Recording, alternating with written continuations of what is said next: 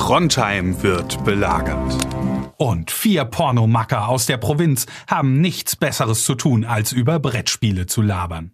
Das finden wir gut. Deswegen wird diese Folge Meeple Porn präsentiert von Spieleoffensive.de, Deutschlands größtem Onlineshop für Brettspiele.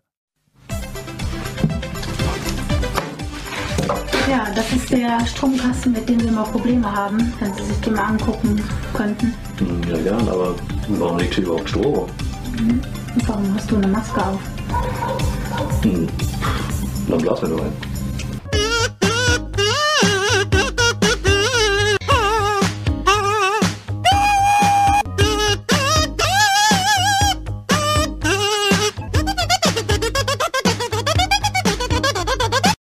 Hallo Leute, vielen Dank fürs Einschalten. Es ist mal wieder soweit. Meeple Porn Donnerstag und wir haben hier volle Hütte und wir haben uns mal wieder einen Gast herbeigezaubert. Und ähm, ja, herzlich willkommen, Marc. Ich habe mir so ein kleines bisschen aufgeschrieben. Sag erstmal ganz kurz Hallo, bitte. Hallo, guten Tag. Es ist mir eine große Freude. ich hatte jetzt gedacht, irgendwie, wenn wir jetzt heute schon einen besonderen Gast wie dich, ähm, der ja mal sehr viel beschäftigt durch äh, Deutschland und die ganze Welt tut, mal irgendwie zu Gast haben, dass ich heute mal so ein super, super Intro oder irgendwas machen würde. Ich habe immer ein paar Sachen ähm, zusammengeschrieben und ich würde dich dann gleich mal fragen, äh, wo du dich am meisten da drin siehst bei diesen Aufzählungen halt eben, okay? Ja, sehr gut. Du musst jetzt aber nachher nicht in, in irgendeinem Ranking oder so listen, sondern einfach, wo du dich am meisten fühlst halt. Also erstmal grundsätzlich, Dr. Marc Benecke, herzlich willkommen. Geboren 1917 in der Nähe von Rosenheim, Doktor, Forensiker, Schauspieler, Politiker, Podcaster, Radiomoderator, Künstler, Inspiration, ehemaliger Bürgermeister, Anwärter der Stadt Köln, Nerd und Comicsammler. Haben wir alles. Haben wir.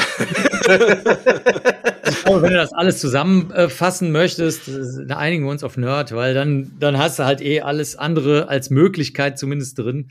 Dann passt das. Also da, kurz zur Erklärung, wer in Köln freiwillig Oberbürgermeister äh, sein möchte, der muss auch halt ähm, einen ordentlichen Schlag abbekommen haben. Das ist vielleicht, es gibt ja vielleicht Städte, wo das schön ist, aber hier in Köln halt nicht. Also Nerd, ja. Du bist ja Mitglied in der Partei. Ich meine, wir, eigentlich, wir haben uns so einen groben Leitfaden, aber wir machen, ist egal. Wir, starten wir machen immer Freestyle, wir machen einfach, wie du willst. Du bist ja Mitglied in der Partei. Die, ähm, ich habe dich übrigens auch schon mal gewählt. Dankeschön. Und ähm, da ist es ja so, dass du für den Ober, für das Amt des Oberbürgermeisters halt eben dort mal kandidiert hast. Das war ja eine riesen Gaudi. Ähm, Wer es äh, nicht weiß, äh, der Marc hat ein paar Bücher halt eben auch schon herausgegeben. Da könnt ihr ganz viele tolle Sachen schon mal nachlesen.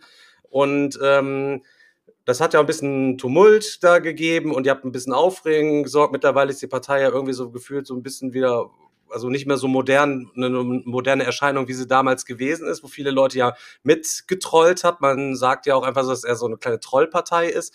Jetzt ist es ja so, du bist nicht Oberbürgermeister geworden, aber du hast ja schon, was hast du, den vierten Platz damals irgendwie erreicht oder so? Irgendwie das, Dritter ja. war es, glaube ich, ne? wenn ich das Dritt, Ja, okay. Und ich wäre sogar, ich wäre sogar beinahe geworden, weil ein, ein irrer, also jetzt klinisch irrer Mann, ähm, nicht wertend gemeint, hat äh, die äh, Oberbürgermeisterin in den Hals gestochen, die wäre beinahe gestorben. Daraufhin hätte wahrscheinlich der zweite, wenn er vermute ich mal verzichtet, also weil er, weil er natürlich nicht auf die Art Bürgermeister werden möchte, äh, und äh, da wäre ich vielleicht sogar wirklich geworden, ja. Hm.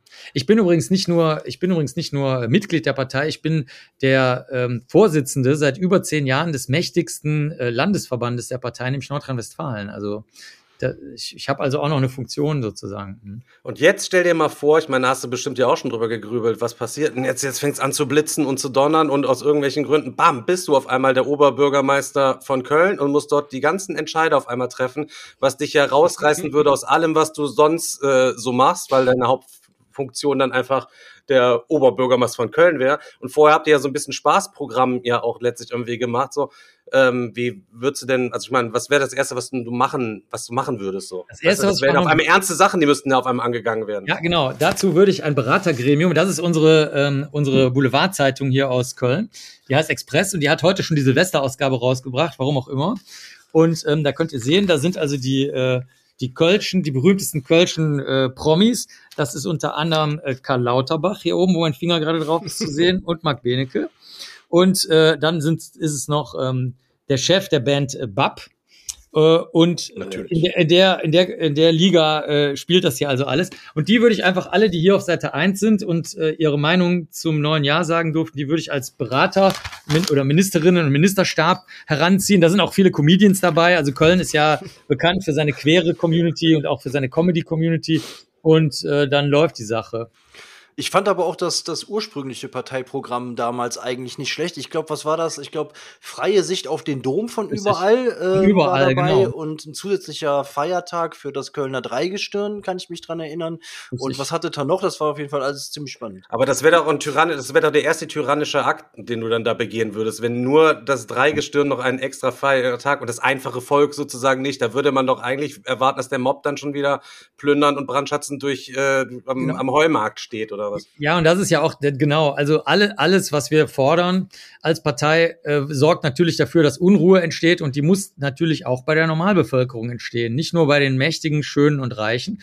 Und ähm, dann wird's halt lustig. Also das ist ja der ganze Sinn der Sache. Hier in Köln wäre das allerdings unproblematisch, weil hier eh alle permanent am Rad drehen. Das heißt, da würdest du keinen Unterschied zwischen vorher und nachher merken. Aber ähm, ist schon richtig. Äh, ich bin derjenige, der wirklich dafür sorgt, also wenn alle versuchen, auf einmal ernst zu werden, beim Landesparteitag zum Beispiel, da bin ich der, der im gestrickten BH auf die Bühne tritt und dafür sorgt, dass äh, Unruhe entsteht weil sie sich das irgendwie alles so anders vorgestellt haben. Ja, doch, doch, das ist, das ist mir tatsächlich wichtig, dass es ähm, äh, wild und irre bleibt. Und äh, wie viel Zeit nimmt das so in Anspruch, da so der Vorsitzende zu sein? Und das ist ja bestimmt nicht zeitunaufwendig, könnte ich mir, könnte ich mir vorstellen, oder? Ja, es geht so. Also ich habe hier, ich habe hier so einen Stempel, den habe ich mir am Anfang meiner Regentschaft, habe ich mir den machen lassen. Also ich muss dazu sagen, ich werde natürlich regelmäßig wiedergewählt mit sehr guten Ergebnissen, gerne auch mal mit 100 Prozent Zustimmung, weil wir wollen, dann wollen wir, natürlich, dann wollen wir das auch vernünftig machen. Und ähm, also ich muss sagen, dieser Stempel hier, ich habe mir den extra stabil machen lassen von Trodat, der ist innen drin mit so einer Metallverstärkung. Ähm, also er ist nicht wirklich abgenutzt. Das heißt, ich, ich überlasse das, wie ich das vorhin geschildert habe, ich überlasse das wirklich den anderen. Und äh, in dem Fall jetzt nicht hier den, den Menschen, die jetzt hier auf der Zeitung drauf sind, sondern dann meinen ganzen anderen Kollegen und Kolleginnen. Also ich kann für den letzten Wahlwerbespot haben wir zum Beispiel Fritten gefordert, weil ja die Bevölkerung Angst hatte, dass nach dem Klopapier auch noch das Frittenfett, also das Sonnenblumenöl, alle wird. Und dann haben wir auf dem, äh, beim letzten Wahlkampf dieses Jahr, haben wir dann halt Fritten gegessen, was alleine schon irgendwie, in, in, irgendwie die Menschen verwirrt hat, wie man einfach in der Öffentlichkeit riesige Mengen Fritten verschenken und verspeisen kann und so. Und ähm, das, äh, da waren dann alle dabei, die was gemacht haben. Und wir haben einen super geilen Werbespot gemacht. Das Einzige, was ich in der ganzen Zeit gemacht habe, war Fritten zu essen. Also so, so muss man sich das vorstellen. So mache ich das seit über zehn Jahren ich mache halt irgendwas und die anderen machen die Arbeit. das heißt aber, du fühlst dich schon als als äh, Kölner, ne? Also du hast ja äh, kommst eigentlich aus Bayern, hast in New York gelebt oder äh, was weiß ich noch wo, aber eigentlich siehst du dich mittlerweile schon als als äh, echter Kölner. Ja, also ich sehe das wie Christoph Walz, ne, von von äh, der unser unser Oscar äh, Preisträger, wo alle immer sagen, der wäre Deutscher und er sagt dann immer, ich verstehe es nicht ganz. Also ich bin in Österreich geboren, zum Kindergarten und zur Schule gegangen. Also äh, ich weiß jetzt nicht, wie österreichisch man jetzt noch sein kann. Und äh, bei mir ist es halt so, dass außer der Geburt alles andere auch in Köln, also die Sozialisation stattgefunden hat. Das heißt, ich würde das mal als ripuarisch ansehen. Also das wäre so, sagen wir mal, das Dreieck Köln, Bonn, Aachen und dann, das dürft ihr aber nicht weiter sagen, Düsseldorf, das, das wird, ist hier in Köln unerwünscht. Ist auch eine aber schöne so, Stadt trotzdem, also muss man ganz ehrlich sagen, das, äh, da wohnen auch total viele nette Leute. War ja noch nie einer da, angeblich aus Köln. Und ähm, also wenn man da also in diesem, äh, in dieser Region sich das vorstellt, zusammen gerne von mir aus auch noch mit dem Rhein-Ruhr-Gebiet, äh, wo ich auch sehr, sehr oft war, äh, schon immer. Also dann, dann ist das meine Sozialisierungsgegend und ich bin tatsächlich äh, ripuarischer Rhein-Ruhrler. So, ja. Aber wir machen ja hier auch so ein kleines bisschen immer so ein bisschen äh, Nerd-Kram und ähm, eigentlich ist ja auch unser vornehmlicher Fokus, der liegt ja auf Boardgames, also Brettspiele, analoge Unterhaltung und so zusammenzukommen. Ähm, wie hat das bei dir damals ausgesehen? Ich weiß, Comicsammler bist du gewesen. Ähm, Hast, habt ihr Brettspiele damals zu Hause irgendwie gehabt, so als Familie, wo ihr auch mal so gespielt habt? Oder hast du sowas von früher noch oder auch in letzter Zeit vielleicht irgendwann mal irgendwas gespielt?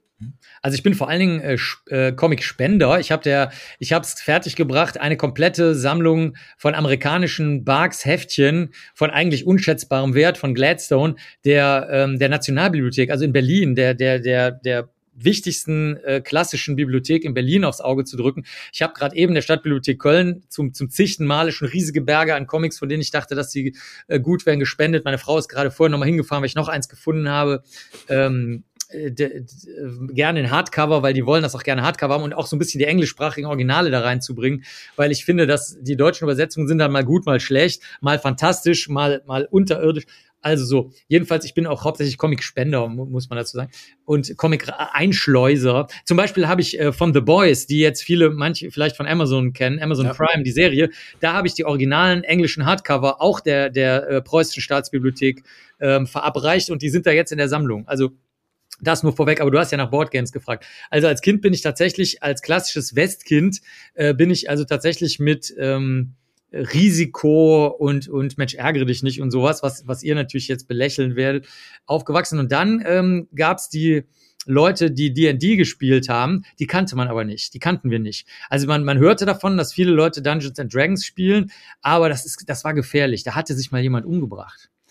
Was jetzt, was jetzt natürlich, äh, wenn du, wenn, wenn du die Gesamtbevölkerung kennst, ne, und dann habe ich mir damals schon gedacht, also ich weiß jetzt nicht, wo da der Zusammenhang sein soll, weil es suizidieren sich halt in Deutschland 10.000 Leute pro Jahr, also jetzt in Gesamtdeutschland. Und da kann natürlich auch mal einer dabei sein, der, keine Ahnung, äh, braune Strumpfhosen anzieht und einer, der eine Dauerwelle hat oder so. Ich weiß jetzt nicht, wo da der Zusammenhang zu irgendwas sein soll. Das war mir schon als, als Jugendlicher klar. Aber ansonsten war das so, dass die, dass das tatsächlich ähm, also wenn, besonders wenn es so Fantasy und solche Dinge sind, dass das spielte da also überhaupt gar keine Rolle. Meine Eltern sind eher so, die haben uns dann Skat und Romy und sowas beigebracht. Das fanden die irgendwie lustiger für einen Familienurlaub. Ja, das sind so die äh, Familienklassiker mhm. und äh, ja und und heutzutage so hast du irgendwie da noch Berührungspunkte zu Brettspielen oder eigentlich gar nicht? Ja, also ich habe gerade zu Stratego, äh, ich weiß nicht, ob ihr das als Brettspiel ansehen möchtet, äh, Berührung gehabt, weil ich gerade einen Podcast, ihr habt ja auch erwähnt, ich bin Podcast, also ich habe den ältesten Wissenspodcast Deutschlands, weil ich den im öffentlich-rechtlichen schon immer mache und irgendwann gab es dann Podcast und dann war es auch ein Podcast, den wir dann online und äh, lizenzfrei, also unter dieser, Sie müssen nur den den Ursprung angeben und dann können sie damit machen, was sie wollen. Also unter der Lizenz steht der mittlerweile bei der ARD erstaunlicherweise. Also es ist ein wie, wie, wie heißt der? Kann man das für, für unsere Hörer? Der Benecke. Ja, der Benecke, der, der Benecke Podcast, Radio 1 ist eine ARD-Sender. Aber, oder auf meiner Webseite Benecke kommen, dann auf Podcast klicken. immer, immer samstags, richtig? Kommt jeden Samstagmorgen, jeden Samstagmorgen. Dieses Jahr ist er zweimal ausgefallen wegen Weihnachten und er wird ausfallen wegen Neujahr. Total verrückt, das ist vorher auch noch nie passiert. So egal. Jedenfalls, äh, da habe ich über Stratego geredet und ich wusste gar nicht, das ist ein Spiel mit so vielen Optionen, dass man das nicht künstlichen Intelligenzen zugetraut hat, das zu knacken. Ähm, also nicht diesen Brute Force äh, Rechnern, wie bei Schach das anfangs gemacht wurde, dass einfach alle Züge durchgerechnet wurden, sondern echte künstliche Intelligenz ist jetzt gelöst worden. Also das ist dieses Jahr 2022 passiert. Es ist jetzt ja Winter 2022. Ähm, da hatte ich mal was mit den Boardgames, wenn man das als Boardgame rechnen möchte, zu tun, obwohl das ja eher so eine schachartige Sache ist. Und ansonsten natürlich mit all meinen nerdigen Freunden und Freundinnen die mir halt permanent von irgendwas erzählen, von Computerspielen, Boardgames, Fantasy Games und allen möglichen anderen. Also das begleitet mich schon mein ganzes Leben lang, weil ich halt ne, hauptsächlich Nerds kenne und die machen das halt die ganze Zeit. Aber ähm, selber die, die Ruhe, ich habe nicht die Ruhe und oft auch nicht den Ernst, muss ich ehrlich sagen, weil, wie ihr das schon gerade gehört habt, auch bei der Partei, ich bin halt der, der gerne für Unordnung sorgt. und das ist natürlich, wenn jetzt da der, der Spielmaster oder die Masterin sich da Gedanken gemacht hat, dann ist es natürlich jetzt irgendwann nicht mehr so lustig, wenn wenn ich auch gar nicht die Rolle, nennen wir es mal, des Trolls hätte, ne? Also wenn ich jetzt gar keine Trollrolle hätte, sondern irgendwie ein Heiler oder ein Sänger oder sonst was wäre und dann ständig störe, ich glaube, das würde dann irgendwann dazu führen, dass alle sagen, Marc, okay, du kannst hier gerne dabei bleiben, aber äh, nicht mitspielen, so, ne? So aber würde, Sänger würde doch eigentlich auch gut, gut, äh, gut passen. Ihr habt Kommt doch an, welches, ja, bist du, bist du doch auch, ne? Also, ja, schon, aber je nachdem, welches System das ist, ich meine, es kommt drauf an, ne? wenn man es jetzt würfelt und ich wäre, ne, dann könnte das schon wieder dazu führen, dass ich es schon wieder lustig finde und daraus dann wieder Scheiße ableite, weil ich sozusagen die, den falschen Grad an Sangeskunst dann mit mir trage. Also ich kann das wirklich nicht hinreichend ernst nehmen. Bei anderen Sachen bin ich da total schlimm und äh, mega Aspi-mäßig. Zum Beispiel, ähm, mir darf nie einer sagen, wer der Schauspieler in irgendeinem Film ist oder so. Dann ist der Film für mich am Arsch, ne? Weil ich dann auf einmal denke, wie, das ist gar nicht Gandalf, sondern der und der Schauspieler und der, der die Eigenschaften, dann bin ich also pisst. Also da, also äh, so, Man sowas, wird quasi rausgerissen aus seinem eigenen Film dann. Ja, ja, wirklich. Also das kann ich wirklich überhaupt nicht leiden. Also, aber bei ähm, wenn ich dann irgendwann mal entdecke selber, weil ich gesichtsblind bin, das, deswegen passiert das nur selten, dann ist es auch okay. Aber ähm, ansonsten habe ich da echt nicht den Ernst dafür.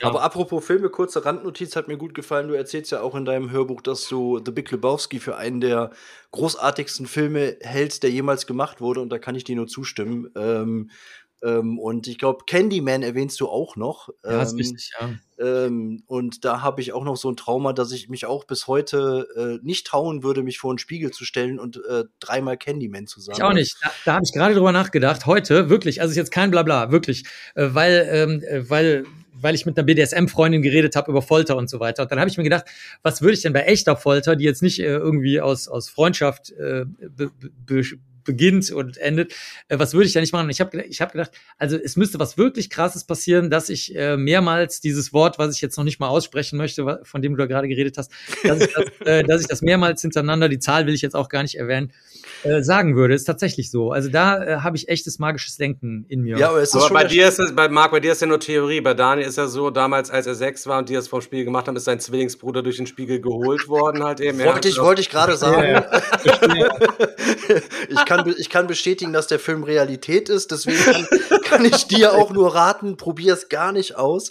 Ähm, nein, aber ich finde es halt, ich finde es halt faszinierend, weil man hält sich selber, also ich hält mich, halte mich selber auch für einen sehr rationalen Menschen, der äh, ja. halt auch was eher äh, Ne, was die Wissenschaft angeht, okay, das ist alles richtig und trotzdem hat man diese Momente, wo man einfach sagt, auch wenn es noch so surreal ist, ich würde es einfach, ich würde es einfach nicht tun. Und, und das hat, äh, andere ja. Sachen, da gestalten wir die Realität ja selber mit, indem wir zum Beispiel beim Big Lebowski das machen. Also ich halte hier mal, für die, die das jetzt nicht sehen können, das ist mein Mitgliedsausweis von der Abide University. Also es gibt auch eine dudeistische Universität, weil The Dude abides, also der, der hält durch auf, auf, äh, in der Originalversion. Und das ist mein Priesterausweis, da kannst du auch Hochzeiten mitmachen, machen auch Kollegen und Kolleginnen von mir. Und dann schwappt das natürlich auf einmal wieder in die Wirklichkeit über, weil die Leute dann sagen, ja, auf welcher Grundlage steht das denn? Und jetzt bist du eigentlich voll im Rollenspiel, also eins zu eins im Rollenspiel. Nur es findet nicht auf einem analogen Board statt, sondern es findet in einer analogen Wirklichkeit statt. Mhm. Dann würde ich zum Beispiel hingehen und sagen, okay, es gibt tatsächlich äh, Literatur dazu.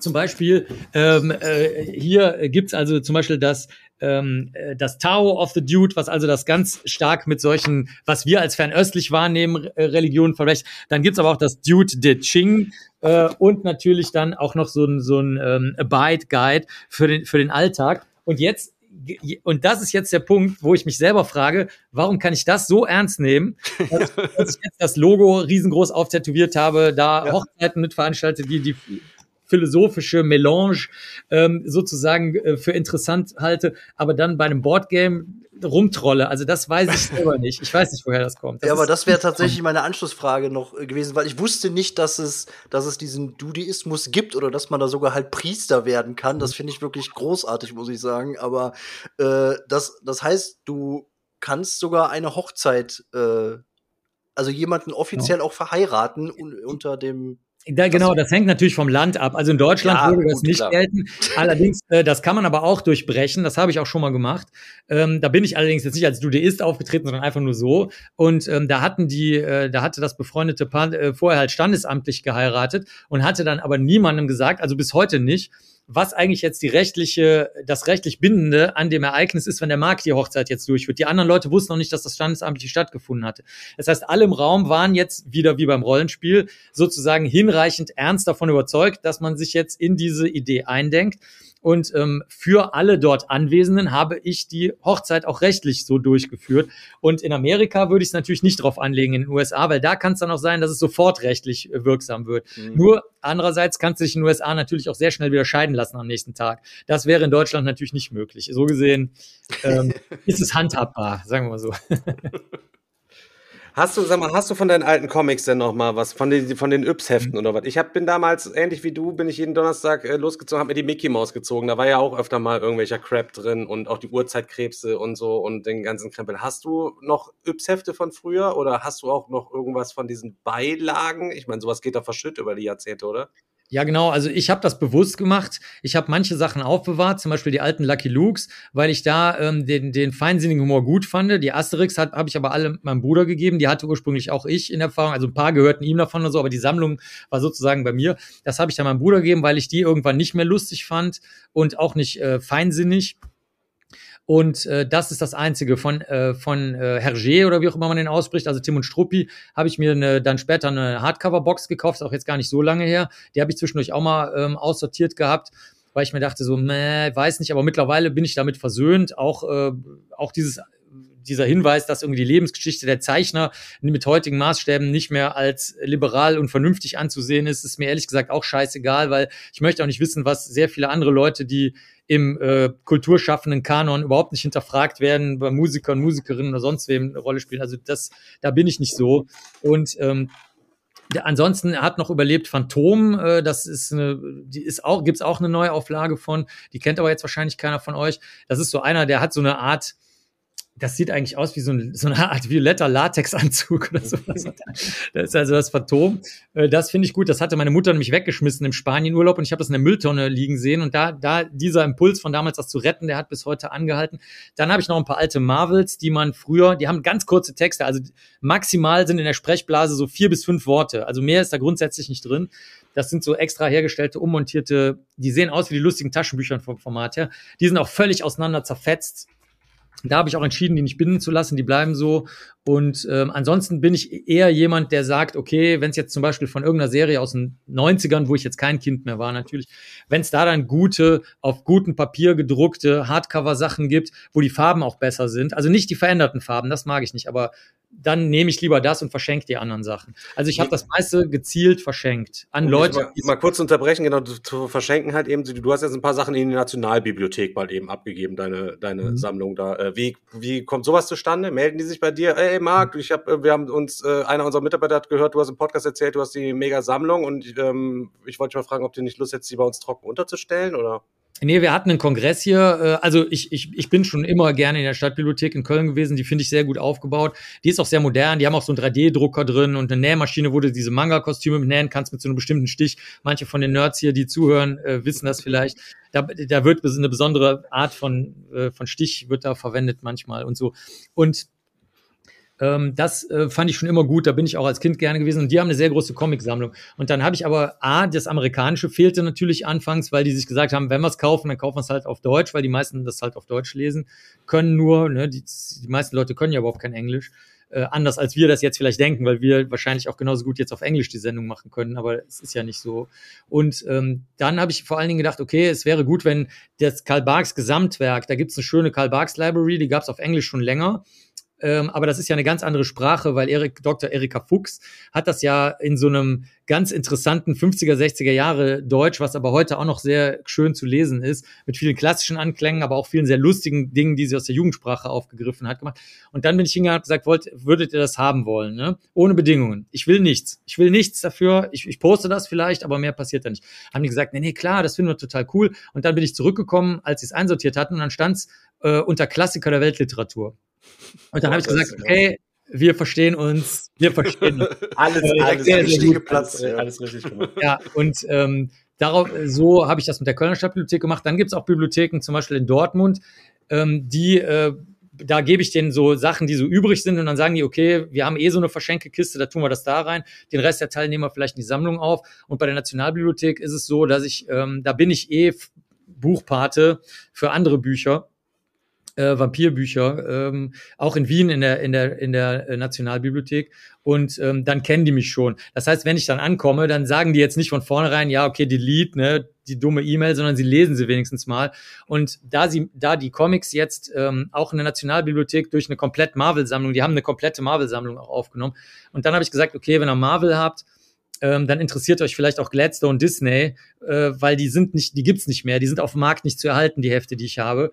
Und dann finde ich, ist eine Bibliothek eh ein ganz guter Platz. Einerseits können die Leute sie lesen, andererseits könnt ihr so ein bisschen aufpassen, dass sie nicht verschwinden für immer. Und so ist das Gespräch dann meistens. Aber es liegt häufig daran, dass die mich auch schon als ähm, Buchpate für äh, Bücher meistens so aus dem so 15. bis 17. Jahrhundert kennen. Ja, du bist ja allgemein auch so, so, so ein Tausendsasser. Ne? Ich meine, die Leute kennen dich ja viel äh, ne, hier als Dr. Made und so weiter und so fort, ne, weil du ja mit Toten viel rumhantierst äh, und äh, auch dafür Kriminal, äh, Kriminalfälle da irgendwelche Spuren auswertest. So.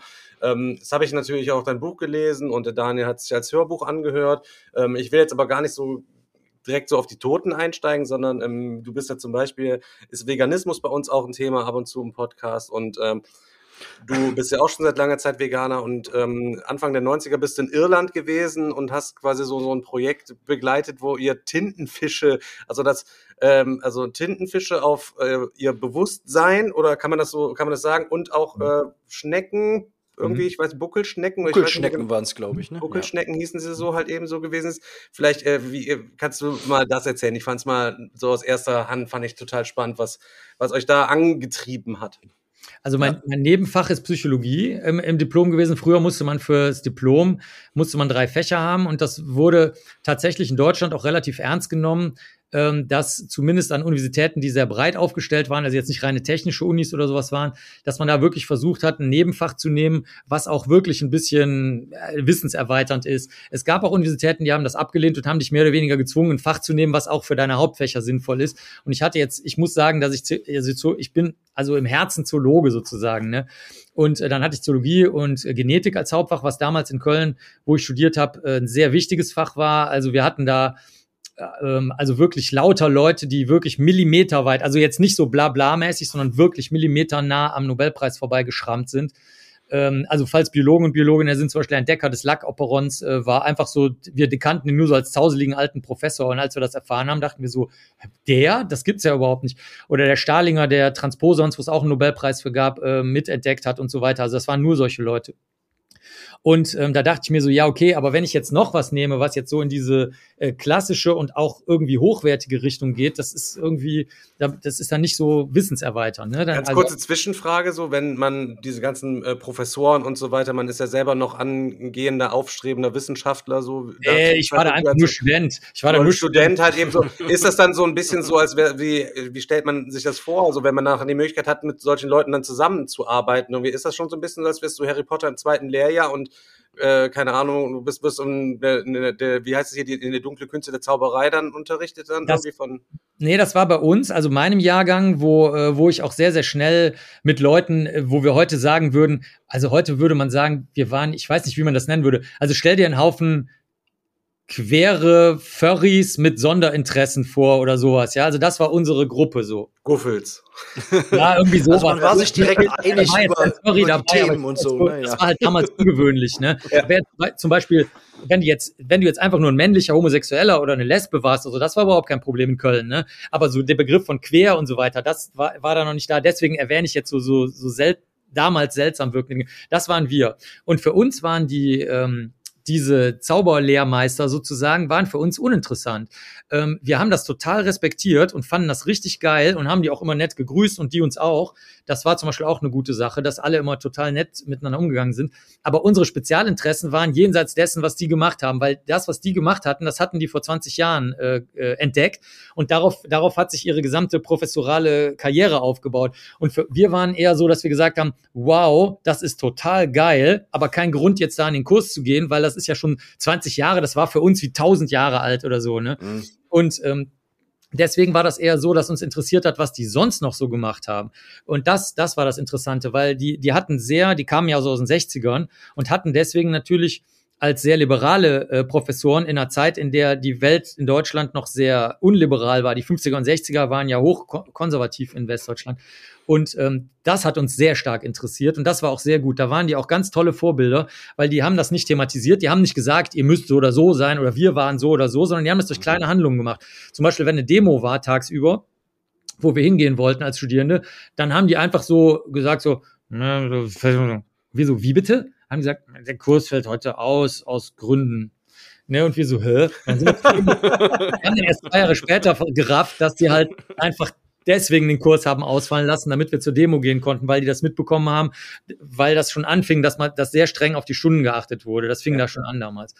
Also die waren richtig, ähm, das war richtig cool, die als, als Lebensvorbilder zu sehen. Aber wissenschaftlich waren wir teilweise ähm, schon sehr tief in ganz moderne, ganz neue Sachen eingetaucht. Mhm. Und dieses, dieses Projekt mit der Verhaltensforschung, was Ach ja. diese Tintenfische betrifft, das war. Ja. Äh, das kam von unserem verrückten Professor ähm, der, der Psychologe war, aber eigentlich biologischer Psychologe. Also der hatte die Affen trainiert fürs Weltraumprogramm der USA damals. Mhm. Und ähm, da, da, da kam seine Verbindung her. Und der war also reiner Lernpsychologe, weil um die, also die, es gab ja den Hund Laika, der ist ein bisschen bekannter aus, aus, aus der Sowjetunion, aber es gab auch Affen auch von den US-Amerikanern. Und der hatte die trainiert und ähm, hat, da war nur Lernpsychologie eine Frage. Und das Wichtige war jetzt, machen wir das mit Pavlovscher äh, klassischer Konditionierung oder machen wir das auch sehr, sehr viel mit sozusagen Verhaltenstherapien, nennen wir das mal, oder Verhaltenseinwirkung. Das war noch ein großes Streitthema ursprünglich gewesen.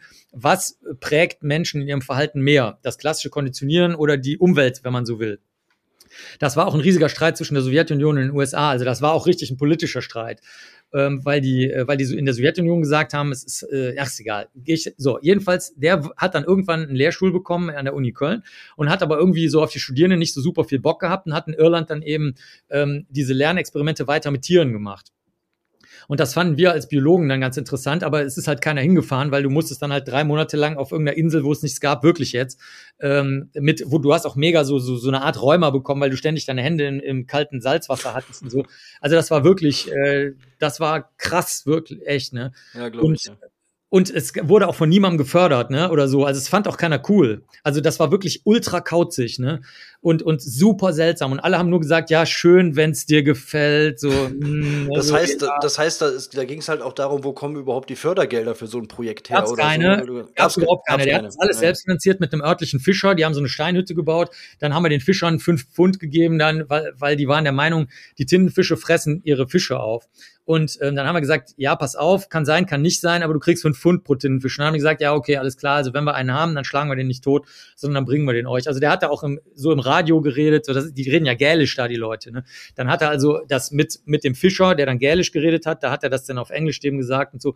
Das hat er also ganz gut hingekriegt, sodass sie uns nicht die Bude abgefackelt haben, weil also die Tintenfische galten da als Monster äh, vor Ort. Mhm. Nicht als böse Monster, aber die halt die Fische die, mhm. mit denen man Geld verdient hat, getötet haben. Mhm. Und ähm, der hat dann klassische Lernexperimente mit den Tieren gemacht und sehr, sehr schnell haben wir festgestellt, dass die halt super krasse Lernen, die du heute auf YouTube überall sehen kannst, dass die Menschen erkennen können und eben, wenn du so willst, mhm. auch ein Bewusstsein haben und vor allen Dingen eine Persönlichkeit. Das war für uns das Wichtigste, weil das bindet eigentlich alles zusammen. Mhm. Und äh, als wir das gesehen haben, wurde es halt richtig interessant. Und dann haben wir also unter dem Veröffentlichungsdeckel, man muss ja wissenschaftlich was veröffentlichen, haben wir dann die Lernexperimente gemacht, also hauptsächlich ähm, umlernen. Also wie schnell können die etwas umlernen und wie lange behalten sie sich das? Auch die Schnecken.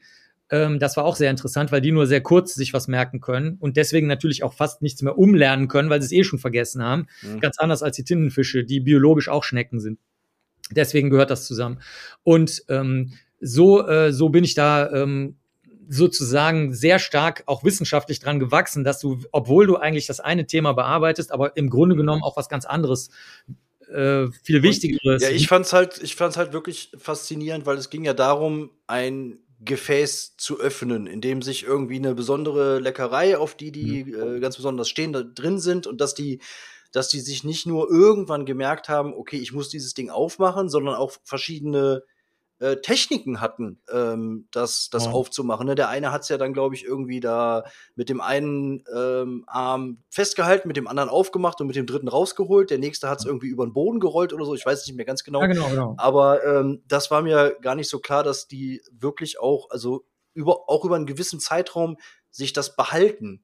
Also ähm. bei den Tintenfischen würde ich davon ausgehen, nach dem, was ich bisher gesehen habe, dass sie das komplett behalten. Also Tintenfische würde ich, auch wenn ihr das jetzt, ich weiß, jetzt findet ihr mich endgültig seltsam, aber ich, ich, äh, sehe, ich sehe, ich sehe vom Verhalten, also die sind ja Einzelgänger, ne? Das muss man dazu sagen. Das heißt, dieses, was Menschen haben, das Hypersoziale, das interessiert die Tintenfische nicht.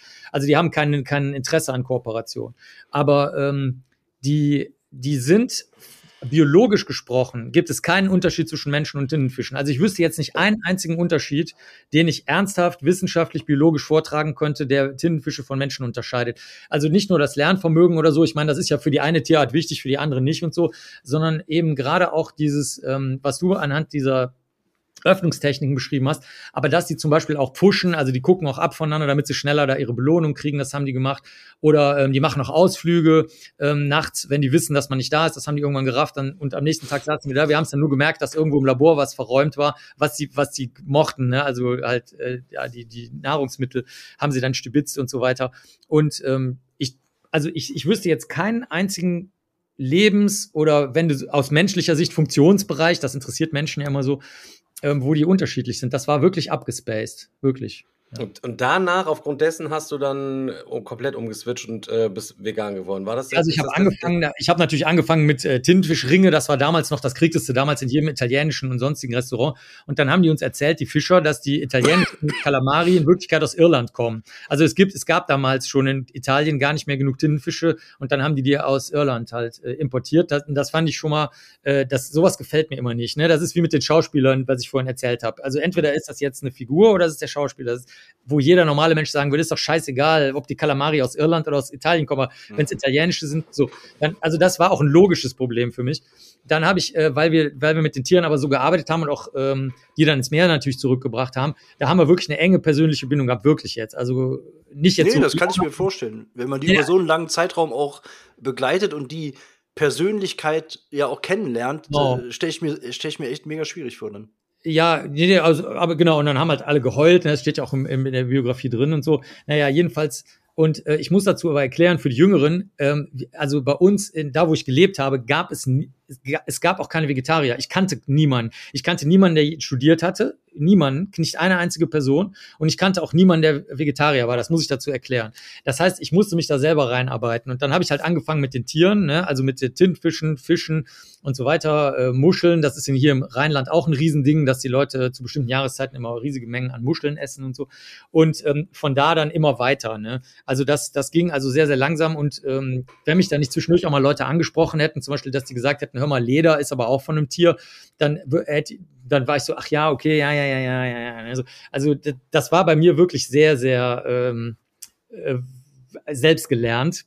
Und äh, fand, fand, fand ich aber auch gut, weil das heute dann halt praktisch ist, weil es gibt ja Menschen, die aus Tierschutzgründen keine Tiere verwenden. Es gibt Menschen, die das nur wegen dem CO2 machen und sich für Tierschutz überhaupt nicht interessieren.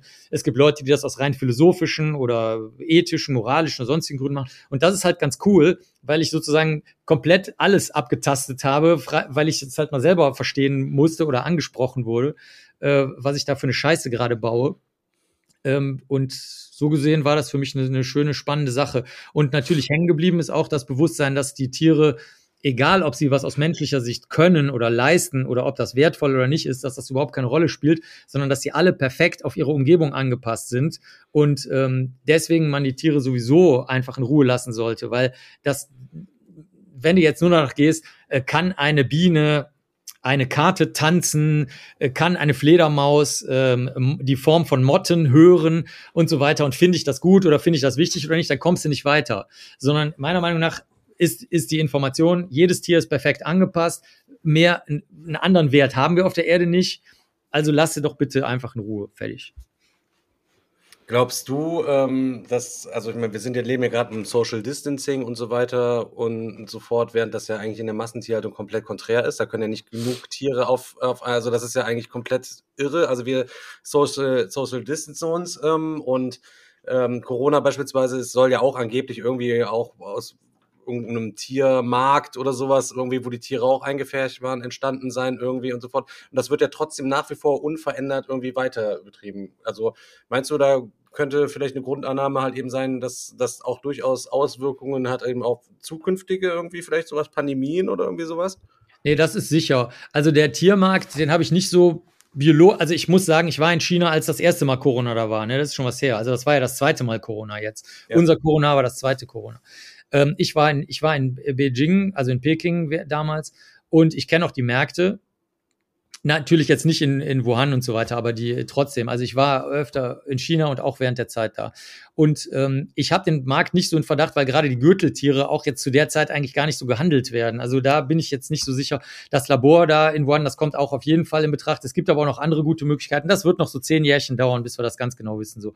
Aber ähm, Tatsache ist, und da hast du nämlich recht, dadurch, dass wir immer weiter in die Natur eindringen und dadurch einfach immer mehr Möglichkeiten für die zoonotischen Übertragungen, also von Erkrankungen, die von Tieren in irgendeiner Weise übertragen werden, egal ob die Tiere selber daran erkranken oder nicht, ähm, dass wir uns dem aussetzen, das ist das eine. Aber das Allerschlimmste ist tatsächlich das, was du gesagt, weil das könnte man auch noch irgendwie in den Griff kriegen. Jetzt sollten ja, vor einer Woche wurde ja beschlossen, ein Drittel der Landflächen natürlich zu belassen und so. Ich meine, das wird sich zwar keiner dran halten, aber beschlossen wurde es ja weltweit jetzt vor einer Woche oder wenigen Tagen. Aber ähm, das Schlimmste ist tatsächlich die Massentierhaltung, biologisch gesehen, weil da wissen wir ganz sicher, dass die, äh, ob du es Pandemie nennen willst, ich würde es einfach nur Katastrophe nennen, dass das kommen wird über die Multiresistenzen. Das wird auf jeden Fall kommen, das ist absolut sicher. Da, es, gibt, es gibt keine Möglichkeit, dass das gut ausgehen könnte. Die gibt's nicht. Also, da, da, das, also auch nicht so wie, oh ja, da könnte es ja dann eine Verkettung von glücklichen Umständen geben. Und äh, das wird auf jeden Fall ähm, passieren. Im Grunde ist es nicht mehr aufzuhalten. Ne? Also ähnlich, genau. wie der, ähnlich wie der äh, Klimawandel. Das, das ja, genau. sind ja Prozesse in Gang gesetzt, die genau. äh, lassen sich nicht mehr stoppen. Die Frage ist halt nur noch, wie gravierend werden die Auswirkungen dann irgendwie. Ja, und wen trifft's, ne? Also trifft's, sozusagen, ja. weil das ist ja die, das ist ja die Wette, die die reichen Länder abschließen, die, äh, die sie natürlich nicht sehr laut aussprechen, aber äh, schon durchaus sagen. Die sagen halt, okay, wir müssen halt zusehen, dass es die Armen und Strukturschwachen trifft und äh, den Rest werden wir dann technisch versuchen anzugleichen. Also die, die starken Hitzewellen und so weiter, die versuchen wir dann technisch in den Griff zu kriegen. Das ist natürlich auch Nonsens, aber wer mal Hitzewellen erlebt hat, so wie ich, ich war in London während der während des heißesten Tages aller Zeiten in England und Großbritannien. Aber ähm, der, der weiß, dass das kompletter Bullshit ist. Da funktionierte nämlich nichts mehr und es äh, gab auch viele Brände, die hier auch im Rest Europa überhaupt nicht berichtet wurden. Also wir haben das gesehen, wir haben die rot-schwarze Wand gesehen mit eigenen Augen, ähm, die in den Randbezirken von London da hochkochte. Und das war keine Brandstiftung oder Schlamperei oder Grillfeuer, mhm. sondern es hat wirklich angefangen zu brennen. Weiß der Teufel, Glassplitter, ich weiß es nicht. Ne? Und ähm, aber sagen wir mal so, diese, diese stille Wette, dass das für die Reichen noch halbwegs moderat vielleicht abgehen könnte, die ist natürlich auch eine Schweinerei. Und so gesehen, es ist nicht aufzuhalten, auf jeden Fall für die armen Länder. Die, die kriegen sich auch jetzt schon halt ab. Ne? Ja, ja. Was ich auch interessant war, ich meine, du arbeitest ja ganz viel, viel auch mit Insekten zusammen. Ich meine, es gibt ja auf der Welt gibt es ja auch ein vielfältiges Arten, Artensterben auch von Insekten. Ich meine, ohne die geht ja überhaupt nichts. Und ähm, hat das schon irgendwie so in den letzten Jahren vielleicht auch auf deine Arbeit oder auf irgendwelche Viecher, die dann gegebenenfalls auf den, auf irgendwelchen äh, toten Körpern halt eben nicht mehr vorkommen oder die da rückläufig sind oder hast du da so in der Praxis auch schon mal was gemerkt? Weil das Insektensterben, da reden ja mal viele drum, aber du, abgesehen vom Indikator, was du auf der Windschutzscheibe vorne drauf hast, beziehungsweise du bist ja viel Zugfahrer an den Zugscheiben, ähm, sieht man ja nicht so viel davon. Mhm. Ja, also wenn du da ein bisschen hinguckst, weil du jetzt Insekten, früher gab es ja so Insektensammler, die so schöne Käfer und sowas gesammelt haben, äh, Sammlerin bist oder wenn du dich aus, heute aus Naturschutzgründen oder so Naturspaziergänge oder sowas mitmachst. Also für die, ich nehme an, bei euch sind jetzt äh, die meisten Zuschauerinnen und Zuschauer nicht so alt wie ich. Also wenn ihr so alt seid sozusagen, also so wie ich jetzt, ne, äh, dann im Sinne von einfach äh, halt länger äh, am rumlaufen. Ähm, also ich kann das gar nicht mehr in Worte fassen, äh, wie, äh, wie stark das Sterben ist. Ich, ich weiß, ich höre mich jetzt an wie der letzte Opa, das ist mir aber echt egal. Also nur mal so, sagen wir mal, ihr seid 25 oder um den Dreh rum oder irgendwie sowas. Ich ja, bin 39, äh, 38, 39. Ich bin, ich bin 45. Also genau, also dann, ihr könnt es euch vielleicht noch vorstellen, wie gesagt, aber die, die Hörerinnen, Hörer, Zuschauer, Zuschauerinnen, weiß ich nicht, je nachdem, wie alt die sind ähm, also gerade was zum Beispiel Singvögel angeht und aber auch ähm, zum Beispiel äh, Amphibien, Kröten und sowas, Frösche. Also wer, in, wer zwischendurch mal in Ferien oder weil er auf dem Land aufgewachsen ist oder aus irgendwelchen Gründen ab und zu mal Zeit da verbracht hat, ähm, dann, dann müsste man, wenn man, wenn man vergleicht vor 40 Jahren und jetzt, müsste man sagen, es ist eigentlich nichts mehr da. Also Singvögel und Amphibien sind komplett weg. Natürlich sind die noch da. Irgendwo sind noch Spatzen, die man hört, oder man sieht noch irgendwo Krähen rumfliegen und Möwen und Tauben natürlich teilweise. Aber selbst die Tauben, also selbst die Stadttauben hat es in den letzten Jahren richtig krass erwischt. Nur das ist halt so, dass eine Lebenszeit die für uns als einzelnen Menschen natürlich relativ lang wirkt. Ne?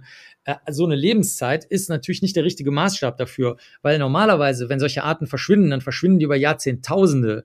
Und jetzt waren, sind wir halt live dabei, wie sie innerhalb von wenigen Jahren oder Jahrzehnten, aber eigentlich auch Jahren verschwinden. Jetzt gibt's aber gleichzeitig natürlich neue Arten. Das ist nämlich jetzt das Problem im Moment. Jetzt wandern aus dem Mittelmeerraum in, in Zentraleuropa, wo wir gerade sind, wandern, wandern natürlich die ähm, Hitze. Äh, angepassten Arten ein. Zum Beispiel diese ähm, blaue Holzbiene, die man sehr viel sieht, oder dieses Jahr 2022 sehr viele Gottesanbeterinnen und noch ein paar andere Arten, sodass da noch ein bisschen was nachkommt. Aber das ist nur im Grunde das Nachkommen, während da unten jetzt komplette Wüsten entstehen eigentlich, also von der Artenvielfalt her, wandern die jetzt noch zu uns. Ja, bei uns wird es jetzt immer heißer, dann versuchen die an Berghängen hoch, das ist sehr, sehr gut untersucht, mit sehr vielen Messungen.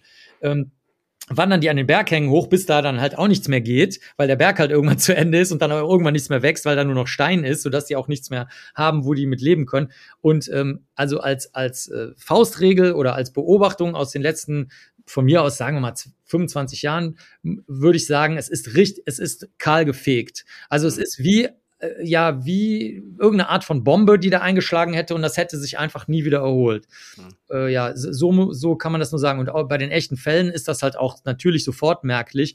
Es gab am Anfang so vor fünf Jahren oder so, gab es noch ein paar Kollegen und Kollegen, die haben gesagt, wir merken überhaupt nichts und so. Und da habe ich mich schon gewundert. Ich habe da nichts zu gesagt. Ich habe dann gesagt, ja, okay, hm, keine Ahnung, was die da messen.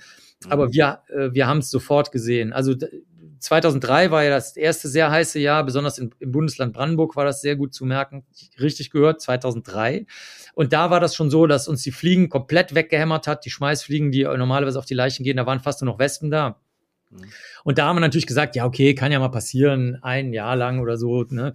2003 war das. Äh, und dann fing das halt an, dass es immer wieder das wärmste Jahr, den wärmsten Sommer, den wärmsten Herbst gab. Und dann haben wir schon gesagt, oh, und jetzt sind wir, ich weiß nicht beim wievielten, ich glaube, jetzt sind wir, glaube ich, beim 12. oder 13. wärmsten, was auch immer, seit Beginn der Wetteraufzeichnungen. Und das, ähm, also das hat sich komplett verändert an den Leichen, komplett. Mhm.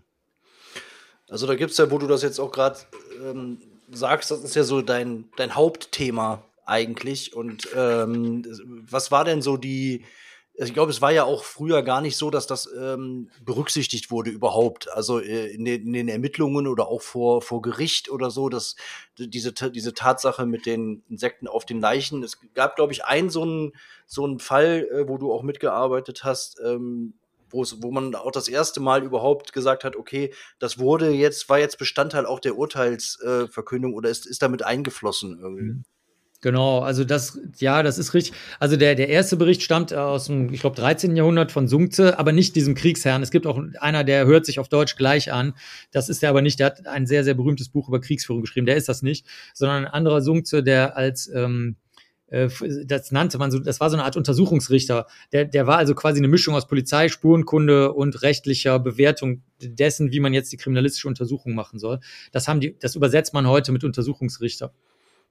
Und ähm, der äh, hat das schon mal, da hat, der hat einen berühmten Fall berichtet. Und es gab in Belgien einen Kollegen, der hat ein Buch darüber ähm, geschrieben gehabt, beziehungsweise der hat sich auf die alte französische Literatur bezogen und die meisten Leute auf der Welt, besonders die Angloamerikaner, die können natürlich äh, also Flämisch schon mal gleich überhaupt nicht und aber auch jetzt nicht äh, Französisch. Also das können die einfach nicht. Das ist für die auch abwegig. Also selbst wenn die Französisch mal benutzen, so eine Phrase oder so, also es gibt ja dieses alte Lied aus den 70ern, Serial Killer von Talking Heads zum Beispiel, da sind so französische Phrasen drin, ne? aber dann ist das nur so die, das ist nur so eine kurze phonetische Nachformung, so wie wenn ich sage Oldtimer oder so.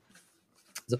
Und deswegen war die Literatur untergegangen. Und dann habe ich gesagt, okay, das finde ich aber blöd. Da kann man ja mal ein bisschen was machen. Habe mich dann auch mit den, soweit der noch, also einer von den Kollegen hat noch gelebt, habe mit denen geredet und auch mit anderen Leuten und habe das dann wieder so ein bisschen ins Fach gebracht. Und dann kamen die Anfragen vom Gericht und dann gab es eben einen berühmten Fall äh, von damals, äh, wo das dann, wo ich da, da habe ich schon in den USA gelebt da haben die mich aus den USA dann eingeflogen. Also erst haben sie mir die Maden rübergeschickt. Übrigens in dem Flugzeug war nichts drin außer den Maden und, und der Crew. Das war, das war tatsächlich so. Also die haben wirklich nur dieses Gefäß ja. mit den Maden zu dir nach, ja. äh, nach New York geschickt. Ich weiß das tatsächlich, weil der, der es mir übergeben hat, der, der, der Mensch, das war einer von den Leuten, die da zugehörten. Und ähm, daher weiß ich das aus erster Hand. Also ich habe das jetzt nicht nur dann später irgendwie gehört. Und, der größte äh, ökologische Fußabdruck für Maden aller Zeiten. ja, das, das, hat natürlich damals überhaupt noch keinen interessiert. Ich bin noch, ich bin noch ähm, früher ähm, bin ich mal aus Zürich nach irgendwo geflogen, vielleicht äh, Düsseldorf oder Köln-Bonn oder sowas. Da war ich der einzige Passagier im Flugzeug. Das war ein Linienflug, das gab es damals noch. Haben die gesagt, ja okay, wenn ein Passagier da ist, dann fliegen wir halt. Fliegen wir halt. Klingt logisch. Absolut. Und also das war äh, früher äh, wirklich super weird. Das, das wird uns übrigens in den nächsten Jahren auch noch beschäftigen, ähm, wie wir überhaupt mit den Flügen umgehen, weil das geht ja nur fossil. Das geht ja gar nicht anders. Äh, ne? Also du kannst ja keine Batterien in die Flugzeuge einbauen, also zumindest bis jetzt noch nicht. So, jetzt aber zurück zu dem Fall. Und das hat dann natürlich sehr viel Aufmerksamkeit erregt. Gar nicht so sehr wegen den Insekten auf Leichen, sondern weil jetzt auch noch der Experte aus den USA, der aber Deutscher ist, kam. Also das war natürlich jetzt die beste Geschichte. Plus, es hatte ein Priester seine Frau getötet. Also mehr ging jetzt gar nicht mehr. Also mehr ne, Sex, der, der Deutsche, der im Ausland ist, das ist auch immer so damals so ein, so ein Ding gewesen, äh, dass die Deutschen alle Deutschland verlassen angeblich und, und irgendwie keiner mehr da bleibt und alle in die neue Welt gehen und so. Also äh, so kam das, dass das damals dann tatsächlich eingeschlagen ist. Ich hatte das große Glück, dass ich vorher schon auf Tagungen und wissenschaftlich dazu was veröffentlicht hatte. Das war das Gute, sodass das also nicht in so eine seltsame äh, Plauder- und Boulevardnummer mhm. abgeglitten ist. Und ja, so, so ist das tatsächlich so, dass das dann mit einem Paukenschlag wieder in der deutschsprachigen Welt angekommen ist. Mhm. Aber eben dann auch in den USA. Ich habe natürlich, also das war nicht ich, aber ich hab, konnte dazu sehr viel beitragen, weil ich bin immer das Bindeglied in die USA gewesen, weil ich halt immer hin und her äh, gewandert bin zwischen den Welten mhm. und auch bis heute das noch mache. Und ähm, so bin ich da tatsächlich einer der, sagen wir mal, ja, allerhöchstens zehn Leute gewesen, die, ach so, das Bild ist übrigens auch im Buch. Das Bild ist auch in der Biografie, die ihr beide da, beziehungsweise gehört. Du hast es nur gehört, aber. Ja, ich hab's gelesen. Wenn man sie liest, da ist auch noch ein Foto drin von uns, wie wir da in Iguazu Falls in Brasilien stehen und dann wirklich ähm, das Fach, das, das Feld neu gegründet haben. Aber ich muss sagen, wir standen auf den Schultern von anderen Leuten, die schon vorarbeiten, die aus heutiger Sicht natürlich unwissenschaftlich sind, aber trotzdem hatten die das schon erdacht. Ne? Auf, der, auf deren Schultern standen wir da, ja. Mhm.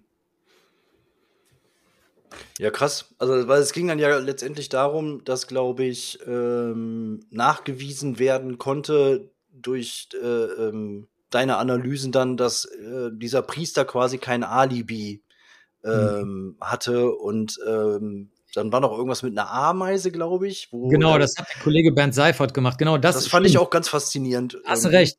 Stimmt, das sollte man auch noch erzählen. Und zwar kam dann noch die klassische Spur, also gar nicht die Liegezeitschätzung anhand des Alters der Larven und damit der, der Alibi-Überprüfung, also wo waren sie zu dem Zeitpunkt, ne? könnten sie auch in der Nähe der Leiche gewesen sein. Das konnte man dann zeitlich überprüfen, weil die Maden durch ihr Wachstum so eine Art Uhr bilden, die dann tickt, so eine Stoppuhr. Ne? Da kann man sagen, okay, die Leiche ist so und so lange im Freien gelegen. Jetzt können wir mal gucken, wo die Person, die verdächtig ist, zu der Zeit gewesen sein will. Ne? Mhm. Und nicht zu irgendeiner Zeit, sondern zu dieser Zeit. Aber gleichzeitig hat der Kollege Seifert, der jetzt vor kurzem in Ruhestand gegangen ist aus dem Naturkundemuseum Görlitz, kein Witz, der hat sein Leben lang immer nur mit Ameisen gearbeitet. Also ich meine jetzt wirklich sein Leben lang, also seit er ein kleiner Junge war. Und ähm, der hat dann, der wusste, weil er das gemessen hatte, wie häufig nicht nur diese Ameise, so eine schwarz glänzende Holzameise, Lasius fuliginosus heißen die, die sind jetzt nicht so selten, die sind nicht häufig, aber die sind noch nicht so selten. Und da hätte man vor Gericht noch sagen können, ja, nee, ich meine, mein Gott, ich habe halt die Ameise mir eingetreten. Damals gab es ja auch noch mehr Ameisen. Ameisen sind übrigens die dritte Gruppe, die ist äh, Singvögel, Amphibien und Ameisen. Die hat's komplett weggehauen. Die Ameisen ist das krasseste, weil man, das kann man sich überhaupt nicht vorstellen, dass es Ameisen trifft. Man denkt ja so, die würden einen Atomkrieg überleben. Aber wir haben es geschafft, äh, die Ameisen jetzt schon ähm, als, als bei den Insekten mit Abstand am stärksten ähm, wegge, weggebombt. Ja, die werden durch die Pestizide einfach übelst weggemorscht. Ich meine, ja, und die, die ne? Lebensräume, die, die ja. Gesamtlebensräume vor allen Dingen. Das Problem sind, dass die Gesamtlebensräume äh, zerstört werden.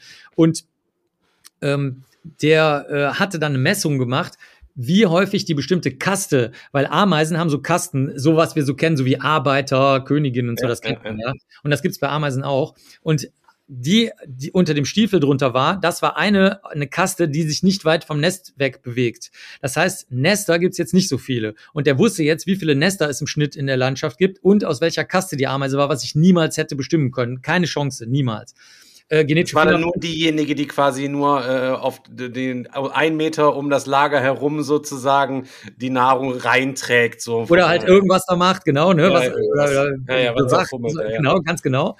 Und ähm, die war jetzt unter dem Stiefel des Pastors. Und dann haben die vor Gericht gesagt, okay, es könnte natürlich immer sein, dass der irgendwo da äh, woanders in der Natur rumgelaufen ist. Aber da wir jetzt auch andere räumlich-zeitliche Hinweise haben, das wird meistens nicht erzählt, nämlich es gab damals schon digital ausgelesene Telefone, das wusste damals aber keiner, das war unbekannt, dass die ähm, Telefondaten schon digital gespeichert wurden, weil das noch so, das waren noch so Telefone mit so Tasten oder Wählscheiben.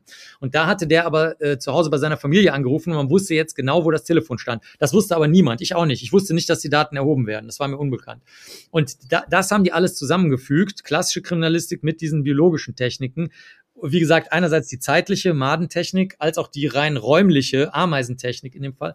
Und das hat dann ein Gesamtbild ergeben und äh, tatsächlich äh, war das dann bedeutsam für die Urteilsbegründung. Und Urteilsfindung. Mhm. Aber allgemein hast du ja schon so, also wenn man mal einen Menschen sich nehmen würde und fragen, ey, was hast du also schon für krasse Sachen gemacht? So, da bist du ja, glaube ich, derjenige, der mir einfallen würde, der halt die krassesten Sachen von allen krassen Sachen schon irgendwie gemacht hat. wenn ich jetzt mal dran denke, halt eben, dass du den Schädel von Adolf Hitler unter, untersucht hast, beispielsweise. Ähm, oder dass du ähm, diesen, wie, äh, wie heißt er, Galfredo, der in, da irgendwie in Südamerika, diesen, diesen, den Kindermörder, dass du mit dem da äh, ein Interview beispielsweise irgendwie geführt hast. Dann, dass du äh, nachts eine Woche ähm, in die, die Mumien von Palermo da unten in den Katakomben, die, ich meine, weiß nicht genau, wie viel sind, ein paar tausend, die, die da ausgestellt sind, halt eben, dass du dann eine Woche dir die eben angucken konntest und während die ja sonst nicht angefasst werden dürfen, darfst du dann dann überall nochmal aus der Nase noch irgendwelche Kokons halt irgendwie rauspuzzeln, um da irgendwelche Sachen her abzuleiten, so. Was also das muss ja für dich selber auch denken. Du denkst, boah, krass, so jetzt jetzt scanne ich hier gerade den Schädel von Adolf Hitler so und, und guck mir das irgendwie an. Aber von diesen ganz vielen krassen Sachen, so was war, was würdest du sagen, so war dein deine heftigste irgendwie Erfahrung, wo du sagst, boah, das hat irgendwie was mit mir, was Besonderes vielleicht irgendwie gemacht, so weißt du? Also das sind wirklich die Angehörigen, echt. Also die, die Angehörigen von unseren Kriminalfällen, die sind wirklich das, was, sagen wir mal, in Erinnerung bleibt. Also Hitlers Schädel oder selbst die Mumien, das ist halt am Ende des Tages, ist das eher doch anekdotisch, weil das ja nicht so weit über sich hinausweist. Ne? Ich meine, dann hast du halt den Schädel identifiziert, dann hast du halt die Mumie untersucht und da was rausgekriegt, wie die mumifiziert wurden und so weiter. Aber ähm, das mit den Angehörigen, das ist schon, das weist schon weit über sich hinaus, weil das halt über, wie, das, das zeigt ja halt, wie Menschen funktionieren. Ähm, und äh, auch wie stark wirklich Menschen sind, die völlig unsichtbar sind und bleiben, also auch bleiben egal wie sehr die sich bemühen, sichtbar zu werden, die werden einfach nicht wahrgenommen. Egal, was da passiert, auch nachweislich messbar passiert. Also der angebliche Suizid, der aber ein lupenreiner Mord war. Und ich meine jetzt nicht das ironische Lupenrein, sondern das echte Lupenrein. Mhm. Ähm, der äh, die Leute, die ihr eigenes Kind da aus dem Teich ziehen, aber alle sagen nur, ja, das äh, war halt ein irgendein Druppi und er ist halt besoffen ausgerutscht und dann ertrunken. Ich meine, das ist überhaupt kein Kriminalfall und so weiter und so weiter. Also da könnte ich jetzt endlos Beispiele äh, nennen. Und äh, das ist wirklich sehr, sehr interessant, weil wir reden mit denen ja ähm, nur über die Tatsachen. Also wenn die heulen, sagen wir, okay, sollen wir ihnen ein Taschentuch bringen oder wollen sie mal eine kurze Pause machen und so, aber wir sind halt nicht für die Seelsorge äh, zuständig und auch nicht ausgebildet. Also das bringt auch den Leuten nichts, weil die wollen ja über Spuren reden. Und das finde ich äh, sehr, sehr, das ist sehr interessant. Also auch bei schwersten Sexualdelikten, äh, mit wirklich stundenlangen Vergewaltigungen in sehr unangenehmen Situationen, also zu Hause, während da die Großeltern im Nachbarraum schlafen, ähm, oder allen möglichen Situationen, die auch dann Außenstehenden als unwahrscheinlich oder irgendwie seltsam oder uninteressant auch äh, erscheinen oder auch zu, zu klebrig oder zu verrückt, alles mögliche. Ähm, da kannst du unheimlich gut mit den Leuten reden. Also das ist echt sehr, sehr interessant. Du musst halt nur so ein bisschen Offenheit haben dafür, auch Techniken zu lernen. Zum Beispiel, ich habe dann einen Kurs an der Columbia University in New York gemacht. Der war wirklich sehr, sehr äh, äh unangenehm, äh, wie man mit den ähm, Opfern von sexueller Gewalt halt so redet, dass sie einem auch wirklich sagen, wo die Spuren sind. Weil das Problem ist, normalerweise gehen wir hin und sagen, okay, oral, vaginal, äh, äh Penis oder was auch immer, Abstrich, ne? ähm, Analabstrich und so weiter. Aber es ist halt sehr, sehr oft so, dass da überhaupt nicht die Hauptspurenmenge ist, weil zum Beispiel, wenn es ein männlicher Täter ist, der ejakuliert dann halt irgendwo anders hin, an eine ganz andere Stelle. Ne? Oder ähm, und das erzählt dir das Opfer aber eventuell nicht, besonders wenn die aus anderen Kulturkreisen kommen oder auch nur eine Sprachbarriere haben. Es reicht auch schon. Die kommen gar nicht, kulturell sind die gar nicht so verschieden, aber die, die wollen das jetzt nicht, weil sie sich nicht so gut ausdrücken können, jetzt nicht so, dann sagen wir mal, unfreiwillig lustig beschreiben oder sowas. Ne? Da musst du dir auch was einfallen lassen. Ähm, und äh, das ist wirklich äh, spannend, dass also eigentlich so die Beschreibung von Menschen, so, die man so kennt, so wenn wir jetzt aus Marvel, DC und sonstigen Universen, sowie du musst halt eine Superkraft entwickeln, du darfst auch sehr nerdig sein, wie bei X-Men oder so. Ja, das kann auch eine Superkraft sein, die dir an dir Leid erzeugt oder so. Aber du hast irgendwas in dir, sei wie du bist. Und dann, wenn du das zum Guten wendest, dann kannst du damit die Welt retten oder so. Und das ist wirklich nichts, könnte weiter von der Wirklichkeit entfernt sein. Ähm, mhm. sondern es ist in Wirklichkeit so, dass die, dass die Leisen, die Unscheinbaren, die, die Schwachen, auch die Starken auch, aber dass die alle ein riesiges Netzwerk bilden, so wie eben diese biologischen Netzwerke, weswegen es keine Ameisen oder kaum noch gibt, ähm, die, die, äh, die sind eigentlich das, was, was Menschheit und Menschlichkeit ausmacht. Und ähm, die Starken, von denen hörst du und liest du natürlich irgendwas, ne, in irgendwelchen Beschreibungen oder die Schillernden und so. Aber die sind ich kann das, ich kann das jetzt nicht messen, weil wir natürlich auch nur schräge Fälle bekommen. Aber ich würde mal sagen, die, die Invis ich nenne sie mal Invisible People, damit meine ich normalerweise die Leute, die zu Hause sterben und für die sich nie einer interessiert hat und die sich auch nicht für sich selbst interessiert haben und die dann verfault da irgendwo liegen in der 15. Etage oder so. Aber ich, ich meine jetzt mal eine andere Sorte Invisible People. Also die, die ein ganz normales, ähm, von mir aus heute würde man sagen, heteronormatives äh, Cis-Leben oder wie auch immer ihr das nennen wollt, ja, also führen mit ganz normaler Arbeit, 40 Stunden die Woche und zwei Kindern und zwei Der Otto-Normalverbraucher, wie man so Wenn es gegeben, würde. Ja. Natürlich auch nicht. Aber, und also die Leute, und, und die, die haben so viele Superkräfte, dass ich das jetzt gar nicht, also könnte man eine eigene Sendung gerne zu machen, also ernst gemeint, das, das w- wäre vielleicht sogar ganz spannend. Aber was die so an Superkräften äh, haben, das ist irre und das hält die Menschheit am Laufen. Mhm. Äh, das ist für mich das Besondere, das, das Spannendste, Verrückteste, Unerwartetste, Seltsamste und Irreste. Also Das auch damit, damit umzugehen, wenn im direkten Umfeld so ein schreckliches und grausames äh, Verbrechen halt auch ähm, passiert, ne? Also de denke ich mal. Also ich stelle es mir auch schwer Mhm. vor, wie ist das denn dann für dich überhaupt da auch den nötigen Abstand? Also, äh, man, weil man braucht ja auch Abstand, weil man kann das ja nicht immer alles so äh, äh, mitnehmen. Ist das dann wirklich zu sagen, okay, ich konzentriere mich jetzt wirklich auf diesen wissenschaftlichen Aspekt, das ist meine Aufgabe, das ist das, was ich tun kann, was dann auch dabei hilft, weil ich stelle mir das echt schwierig vor. Ja, also das sind zwei verschiedene Sachen. Also das eine ist erstmal die Angehörigen, das, was mich bei denen interessiert oder erstaunt oder verblüfft, ist gar nicht, dass die irgendwas aushalten oder nicht. Das kannst du eh nicht wissen, weil die Posttraumastörung, die kann 15 Jahre später kommen. Ne? Naja. Also das weiß man in dem Moment sowieso nicht. Ähm, sondern, oder teilweise auch komplexe Posttraumastörungen, wenn denen halt nie einer was glaubt. Ne? Dann haben die ja quasi jeden Tag den, den Zusatzstress. Mhm. Ähm, sondern es ist eher, dass du mit allen Menschen, die ich bisher getroffen habe, wenn es ernst wird, über Tatsachenmessungen reden kannst. Die meisten denken ja seit Corona, ähm, nee, es gibt total viele Leute, die nur an irren Scheiß glauben und die auch überhaupt nicht an Tatsachen interessiert sind und Messungen. Das stimmt überhaupt nicht. Ich habe auch äh, von Anfang an während Corona mit Leuten geredet, die absolute Corona-Leugner waren, also in jeder Hinsicht. Also Masken brauchen wir nicht, Impfungen brauchen wir nicht, Corona gibt's nicht. Und ich hatte überhaupt kein Problem, mit denen über Tatsachen und Messungen zu reden. Es ist halt nur eine Frage, ähm, äh, ob du das immer gleich gefühlsmäßig oder politisch oder sonst wie äh, unterfütterst. Und wenn du das weglässt, kannst du mit Leuten, die nicht psychisch krank sind, das ist was anderes. Mit den, mit den schwer persönlichkeitsgestörten und psychisch Kranken, das ist ein anderes Thema. Hm. Aber mit allen anderen kannst du problemlos drüber reden. Und das fand ich das Interessante bei den Angehörigen. Nicht, dass die was aushalten oder nicht. Und bei uns im Team ist es auch so, wir halten auch überhaupt nichts aus. Ich bin die größte Pussy. Meine Frau lacht sich Tag und Nacht schlapp darüber, wenn ich heule. Ne, die, die merkt das schon. Wenn ich einen Comic lese und auf einmal so komisch mich nicht bewege, dann äh, äh, tut sie immer so, als ob sie nicht rüberguckt. Aber ich merke es dann schon, dass sie dann äh, mir irgendwie mal ein Taschentuch rübergibt, weil ich, äh, weil ich halt gerade wieder heule, weil irgendwas passiert ist im Comic oder so. Also ich, wir, wir sind alle im Team super äh, empfindlich und halten überhaupt keinen Abstand zu den Leuten. Nur, es ist nicht unser Interessensschwerpunkt. Da, also es ist halt so, ähm, ich interessiere mich für die Spuren und für die Messungen und für das Sortieren und für das Zählen und äh, für die Tabelle und so.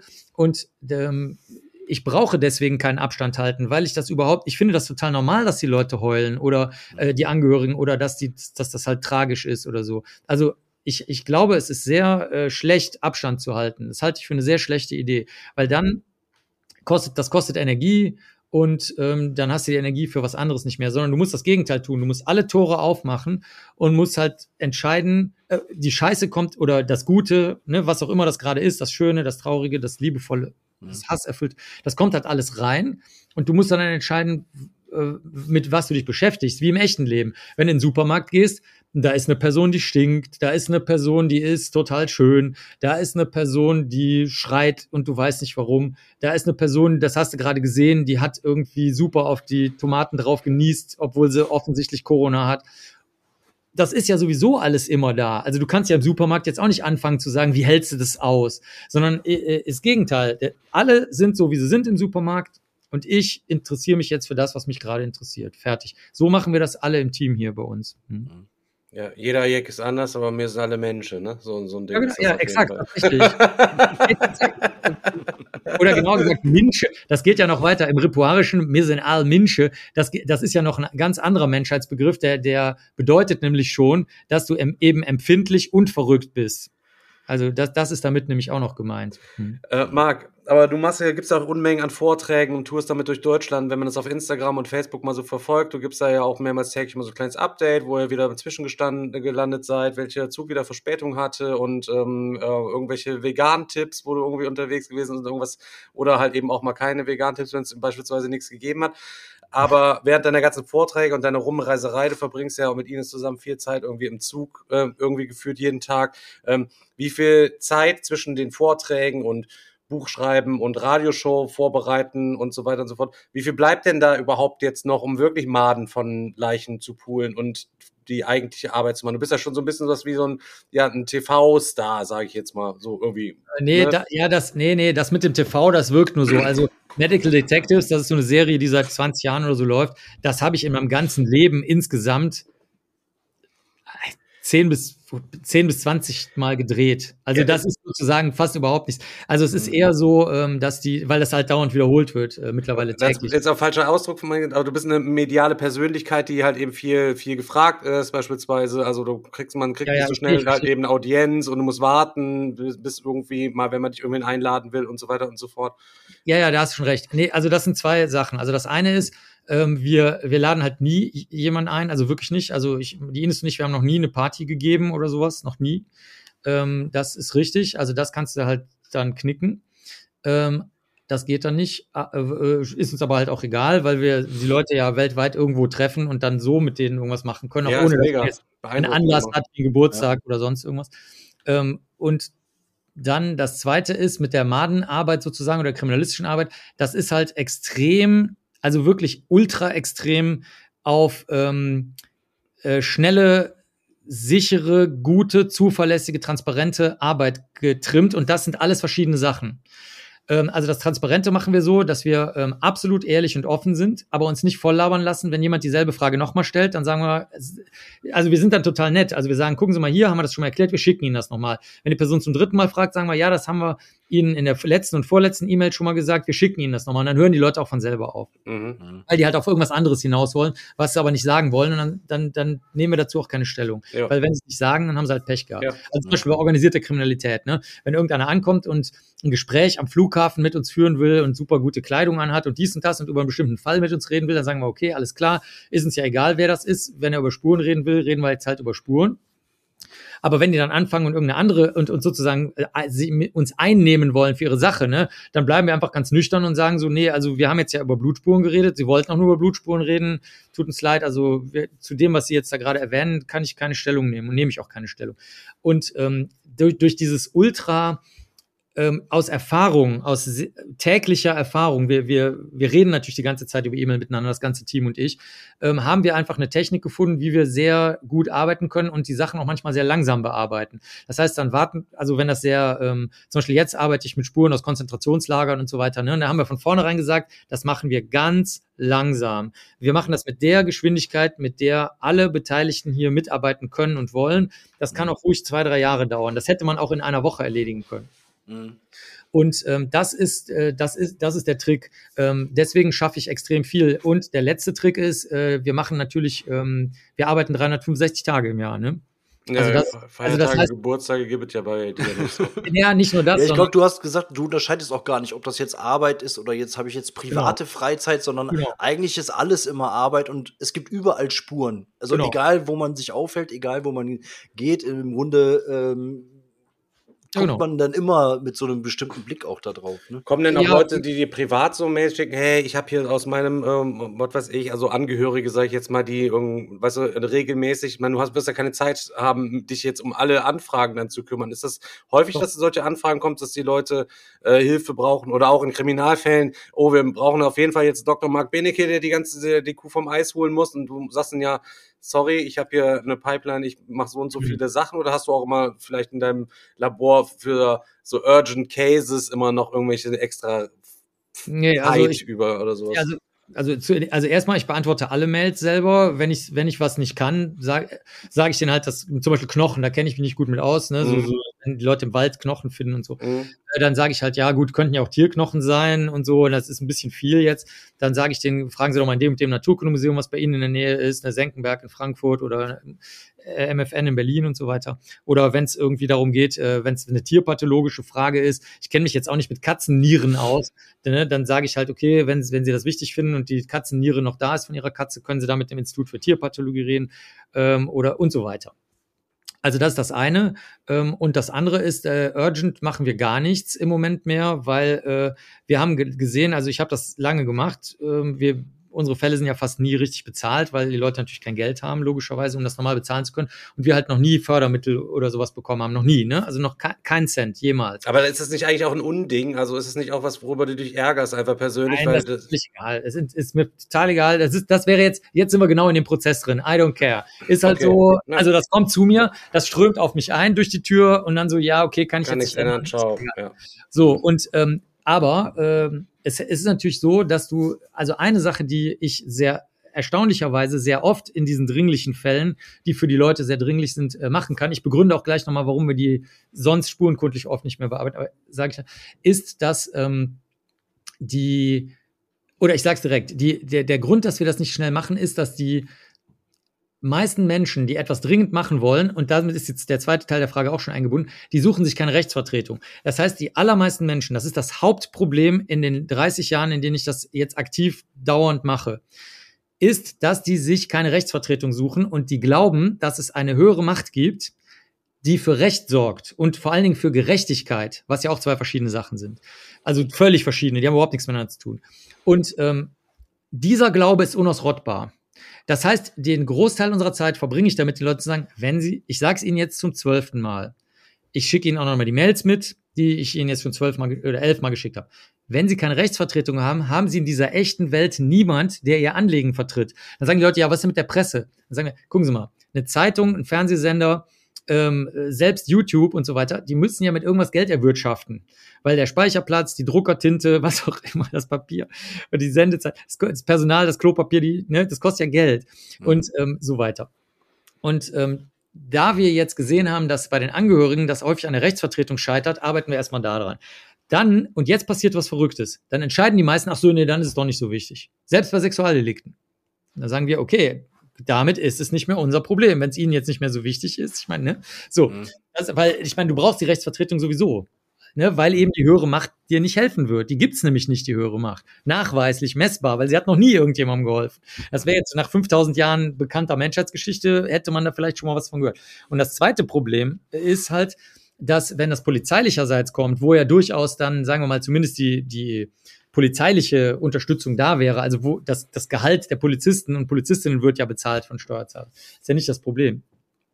Da ist es aber so, dass die ähm, dann in andere Dinge eingebunden sind, beispielsweise die Frage, die die dann häufig stellen, ist, wird uns eure sachverständiges Gutachten, wird uns das in der Ermittlung helfen? Und dann ist die Antwort ja, das können wir ja noch nicht wissen. Wir wissen ja noch nicht mal, welche Spuren wir haben, geschweige denn, mhm. was die Experimente erbringen. Die Natur des Experimentes ist es, dass wir etwas erforschen, was noch nicht bekannt ist. Ja. Und dann haben wir nach ein paar Jahren gemerkt, wo wir wirklich täglich am Tatort waren, jeden einzelnen Tag waren wir an Tatorten, haben wir gemerkt, dass ähm, wenn du diese Frage nicht vorher wie ein Brandsachverständiger oder eine Brandsachverständige vorher sagen kannst, weil die können meistens sagen, ja, wir kriegen schon raus, was das für ein Brandbeschleuniger war, das werden wir jetzt schon rauskriegen. Dann sagt die Polizei, okay, prima, dann sind wir schon mal, da treffen wir uns schon mal in der Mitte. Wie das dann rechtlich bewertet wird, ist eine andere Frage. Und das ist bei uns halt nicht der Fall. Wir sagen, es kann gar nichts rauskommen, es kann total viel rauskommen, mhm. wir wissen es einfach nicht und alles dazwischen. Und das ist dann so, dass diese Superdringlichkeit dann bei der Polizei auch auf einmal aufgehört hat. Dann haben die gesagt, okay, dann überlegen wir uns lieber, ob es wichtig ist, und dann können wir ja die Spuren vorher einsammeln. Und daraufhin haben wir dann Trainings gemacht, wie sammelt man die Spuren ein. Und damit war die Sache auch erledigt. Damit wussten ja alle, wie sie die Spuren selber einsammeln können. Und wenn es dann wichtig wird, können die immer noch zu uns kommen. Also so kommt das, dass wir diese dringlichen Fälle bearbeiten wir zwar, aber es stellt sich dann eigentlich fast immer heraus, dass man da auch dann doch ein bisschen langsamer reingehen kann. Mhm. Also das heißt, wenn man dann anfängt zu, zu ermitteln oder auch mit diesen Spuren ermitteln, ähm, also das Ergebnis ist ja völlig offen. Also es kann ja sowohl im Sinne des des äh, Opfers sein, aber auch im Sinne des potenziellen Täters oder so. Das kann ja genauso passieren. Also man kann ja im Grunde auch was rausfinden, wo dann die genau. Staatsanwaltschaft oder so vielleicht später sagt, so ja, okay, das äh, spielt uns jetzt gar nicht in die Karten, ähm, weil es im Grunde den, den Täter ja ähm, äh, entlastet. Also man steht ja gar nicht auf irgendeiner Seite des rechts, sondern Richtig. äh, macht es halt aus einem rein wissenschaftlichen Ansatz mit einem völlig offenen Ergebnis. Genau, und da, und da, da, das, äh, genau, und das finde ich nämlich gut, weil mir das Spaß macht. Ich zeige euch mal hier, ich habe natürlich alles sortiert, ist ja klar. Das hier ist ein Kärtchen, das habe ich gerade rausgezogen, wie den duduistischen Ausweis. Da steht jetzt drauf Polizei und Sachverstand. Und ich, ich will nur mal zeigen, also das ist jetzt nur ein Beispiel, damit ihr seht, welche ähm, hier wie bei meinem, ich weiß gar nicht, ob man das vorhin schon gesehen hat. Ich habe ja den den Ring von Thanos hier mit den verschiedenen Farben und ähm, genauso ist das jetzt hier in dem Bereich. Wo bin ich jetzt Mitglied? Habt ihr vorhin gesehen? Ich zeige es nochmal ganz kurz. Also American Academy of Forensic Sciences, rein wissenschaftlich, aber aus dem angloamerikanischen Raum, wo ein komplett anderes Rechtssystem herrscht. Weißer Ring, eine reine Opferorganisation, die die interessiert überhaupt gar nichts, außer die Fragen, die die Opfer betreffen. Ähm, äh, hier, wartet mal, das halte ich mal zu, Bund Deutscher Kriminalbeamter, eine rein kriminalpolizeiliche äh, Vertretung, die äh, sich gar nicht so sehr für den schutzpolizeilichen Teil hauptsächlich interessiert. Dann, und da bin ich der Einzige in ganz Deutschland, der den Ausweis hat, bin ich öffentlich bestellter und vereidigter Sachverständiger für biologische Spuren. Jetzt komme ich zum Punkt. Das ist nämlich, da musste ich schwören, dass ich, ich sage das jetzt mal in, in normalen Worten, nicht rechtlichen Worten, dass ich nicht für den Auftraggeber arbeite, sondern für die, die objektive Tatsachendarstellung. Und die gefällt natürlich irgendwem immer nicht, wie du gerade schon richtig gefragt hast. Das heißt, immer, wenn ich ein Gutachten mache, gefällt das jemandem nicht. Immer. In 100 Prozent der Fälle. Das, weil, weil man, weil eben die, entweder die Gegenseite oder so, wie man das nennt, dann Schutzpolizei, die sind interessanterweise nämlich auch angekommen und haben gesagt, Marc, wir finden das auch gut, was du machst. Ähm, da bin ich sogar bei BDK und bei der GDP sogar Ehrenmitglied oder oder also oder was auch immer das ist. Äh, genau, hier ist Kriminal, das dieses kriminalpolizeiliche. und, ähm, und das ist und das ist etwas, wo ihr jetzt sagen würdet, ja okay, es ist cool oder es ist scheiße oder was auch immer, je nachdem. Aber das eigentlich Verrückte ist, dass die untereinander sich gar nicht kennen. Das heißt, ich bin nun nicht, nicht nur das Bindeglied im wissenschaftlich-forensischen äh, Bereich und mache den Transfer zwischen USA und ein paar asiatischen Ländern und Deutschland, sondern ich bin auch noch innerhalb von Deutschland häufig derjenige, der zwischen diesen scheinbar, man würde sagen, hör, die machen noch mehr oder weniger dasselbe, ja, äh, zwischen diesen Institutionen auch noch ähm, immer erzählt, was die anderen machen. Und also du verbindest die Kriminalpolizei mit dem Dudeismus sozusagen, wenn man es jetzt Ja, also genau, wenn es jetzt genau das ist notwendig wenn wir jetzt immer bleiben, also es ist sozusagen Kripo-Position mit äh, schutzpolizeilicher Position, mit sachverständiger Position, mit wissenschaftlicher Position, mit Opferposition. Ne? Zwei, äh, zwei davon sind schon durchaus gerne mal miteinander verknüpft, aber die alle miteinander, das ist irgendwie super selten. Und äh, wie gesagt, für meinen Fachbereich hat sich auch bisher niemand äh, bestellen und vereidigen lassen, weil das natürlich ähm, so ist. Also A, wir haben halt fast nur Leute, die kein Geld haben, wirklich jetzt, also ganz ernst gemeint. Ich meine jetzt kein Geld, nicht so wie kein Geld, sondern ich meine kein Geld. Das ist das eine. Und das zweite ist halt, du bist halt immer, immer, immer zwischen allen Stühlen. Nicht zwischen zwei Stühlen, sondern zwischen fünf Stühlen. Ne? Also wenn es das gäbe. Und, äh, ja, Knotenpunkt für, Knotenpunkt für alles. Ne? Ich würde gerne eine Chatfrage mal vorlesen, haben wir heute noch gar nicht gemacht, wir haben ein bisschen stiefmütterlich behandelt. Gab es mal Mails oder Fragen, wo man gemerkt hat, dass der oder derjenige eine Straftat vielleicht vorbereiten möchte oder so, dass man vielleicht so, dass du dann dachtest, okay, da müsste man doch mal die Polizei einschalten, irgendwie gegebenenfalls. So hat sowas schon gegeben, so? Ja, also auf jeden Fall. Also ich habe auch schon Leute begleitet, die sich suizidiert haben, aber dafür dann äh, gesorgt haben. Äh, die wollten noch ein paar fachliche Dinge besprechen. Also es ist keine Suizidanleitung oder sowas, das mache ich natürlich nicht. Aber äh, die andere Dinge äh, noch besprechen wollten äh, vor ihrem Tod. Und ähm, die haben das dann, die haben dafür gesorgt, dass das nicht verfolgbar ist. Ähm, ich konnte das auch einschätzen, dass die das wohl ernst meinen. Ich könnte natürlich auch eine reine Trollaktion gewesen sein, das darf man auch nicht vergessen. Ne? Kann natürlich einer aus, aus Trollgründen einfach durchziehen. Und ähm, sowas kommt vor. Dann gibt's auch durchaus Leute, die sehr merkwürdige technische Fragen stellen. Das kannst du aber auch nicht unterscheiden von den True Crime-Fans, die sich, äh, das ist ja jetzt gerade wieder so eine True Crime-Welle, jetzt hier im Jahr 2022 gewesen, die sich dann auch mega in irgendwas reinfuchsen und dann aber eigentlich dieselben, eigentlich falschen oder schrägen Fragen stellen, wie eben auch Täter oder Täterinnen die stellen würden, äh, die eben sich eben nicht wirklich einarbeiten. Also diese True Crime Fans, die arbeiten sich halt auch nur scheinbar ein, weil die nur ein begrenztes Maß an Quellen haben. Die echten wissenschaftlichen Sachen lesen die sich nicht durch, weil denen das zu langweilig ist. Und dadurch haben die im Grunde genommen auch nicht den Stand der Forschung oder so. Deswegen fragen die eigentlich auch genauso wie Täter und Täterinnen nicht richtig informiert, häufig oder fast immer. Und ähm, deswegen würde ich sagen, du kannst den Troll nicht vom True Crime Fan, nicht vom äh, von einem neugierigen oder teilweise auch verrückten, also klinisch verrückten Person oder so, das kann man sowieso nicht richtig auseinanderhalten. Das heißt, ich rede mit allen gleich, sachlich, freundlich, ruhig und damit hat sich die Sache. Also mehr mache ich da nicht. Also ja. Eine andere Frage war gerade eben, habe ich noch gelesen, ob du irgendwie so ein Bauchgefühl hast, mit dem du vorgehst oder mit dem ihr vorgeht, wenn es halt darum geht, die, diese Spuren auch zu, zu ermitteln? Oder folgt das eigentlich immer einem gewissen Schema, dass man sagt, okay, so muss ich vorgehen und dann weiß ich, dass ich irgendwann was finde? Ja, das ist eine wirklich sehr interessante Frage. Weder noch. Weder noch interessanterweise. In den USA war das so im Labor, da haben wir es hochschematisch gemacht. Mein Lieblingsbeispiel dafür, wer schon mal ein Interview mit mir gesehen hat, kennt das vielleicht. Wir hatten so eine, ich habe das The Bible genannt, was auch riesige Empörung erzeugt hat, ne, dass ich da die Bibel draufgeschrieben habe, weil die ja sehr religiös in den USA manchmal sind. Äh, das war unser Laborhandbuch und da stand tatsächlich drin als erste Anweisung für die Spermienuntersuchung unter dem Vergrößerungsgerät, ähm, äh, gehe zum Kühlschrank. Also erstens gehe zum Kühlschrank, zweitens öffne den Kühlschrank. Das stand da original drin. Also das ist so eine rein schematische Vorgehensweise, wo du dann, wie, wie du schon sagst, da findet man dann auf jeden Fall entweder was oder man findet heraus, dass da nichts ist, also kein Spermium. Also das wäre die Technik, die kenne ich. Die ist auch sehr gut, wenn du ähm, nicht sehr gut ausgebildetes Personal hast. Dann ist die super. Weil wenn dann, wenn, wenn dann derjenige sagt, ach so, ja, den Kühlschrank, das wusste ich nicht, dass man den aufmachen muss und da was rausholen muss, dann kannst du sagen, ja, okay, aber guck mal, du solltest es abhaken und machen. Dann kann man sich das Gespräch sparen. Da kannst du also auch Leute mit schlechtem Bildungsstand einsetzen. Was in den USA sehr häufig der Fall ist, weil die natürlich ein sehr, sehr schlechtes Bildungssystem haben. Außer, außer es geht dann direkt in die wirtschaftlich verwertbare wissenschaftliche äh, Spitzenforschung. Da haben die natürlich ein super System, aber für alles andere halt nicht. Dann ähm, der, der das andere Extrem wäre, mal gucken oder so oder, oder einfach irgendeine Technik anwenden, die dazu führt, dass durch Chaos die Spuren dann an Land spülen. Das machen wir auch nicht. Sondern bei uns ist es tatsächlich so, dass wir kindliche Neugier anwenden. Also wir schalten unser Gehirn aus, wir erwarten nichts, wir vermuten nichts, wir denken auch nicht, so gut das geht. Und das hat auch schon sehr oft geholfen. Also meine Mitarbeiterin, die Tina, war bei meinem Fall dabei, da haben alle einen Suizidenten gesucht im Wald. Und ähm, die Tina war die Einzige, die nach oben geguckt hat, weil natürlich wir, also das meiste, was wir in Deutschland haben an toten Personen, abgesehen von Krebs und, und Herz-Kreislauf und so, äh, also etwas, was als nicht natürlich anzusehen ist, sind ja Suizide. Die sind ja extrem häufig. Also wir haben 10.000 Suizide, habe ich vielleicht vorhin schon erwähnt, in Gesamtdeutschland, aber wir haben ja nur, ich glaube, dieses Jahr hat man nur, ich weiß gar nicht, so 250 Morde in Deutschland. Ne? Also das ist ja total anders, als Menschen sich das vorstellen. Die meisten würden denken, das wäre wahrscheinlich umgekehrt. Ne? So ist aber nicht. Und ähm, deswegen sehen wir viele Suizide. Und auf die Idee, nach oben in den Wald zu gucken, kommst du nicht. Weil du hast halt nicht in sieben Meter Höhe einen Suizidenten hängen. Ist halt so. Ja, hat die Tina gemacht, da hing er. Also so, solche Sachen äh, sind das halt.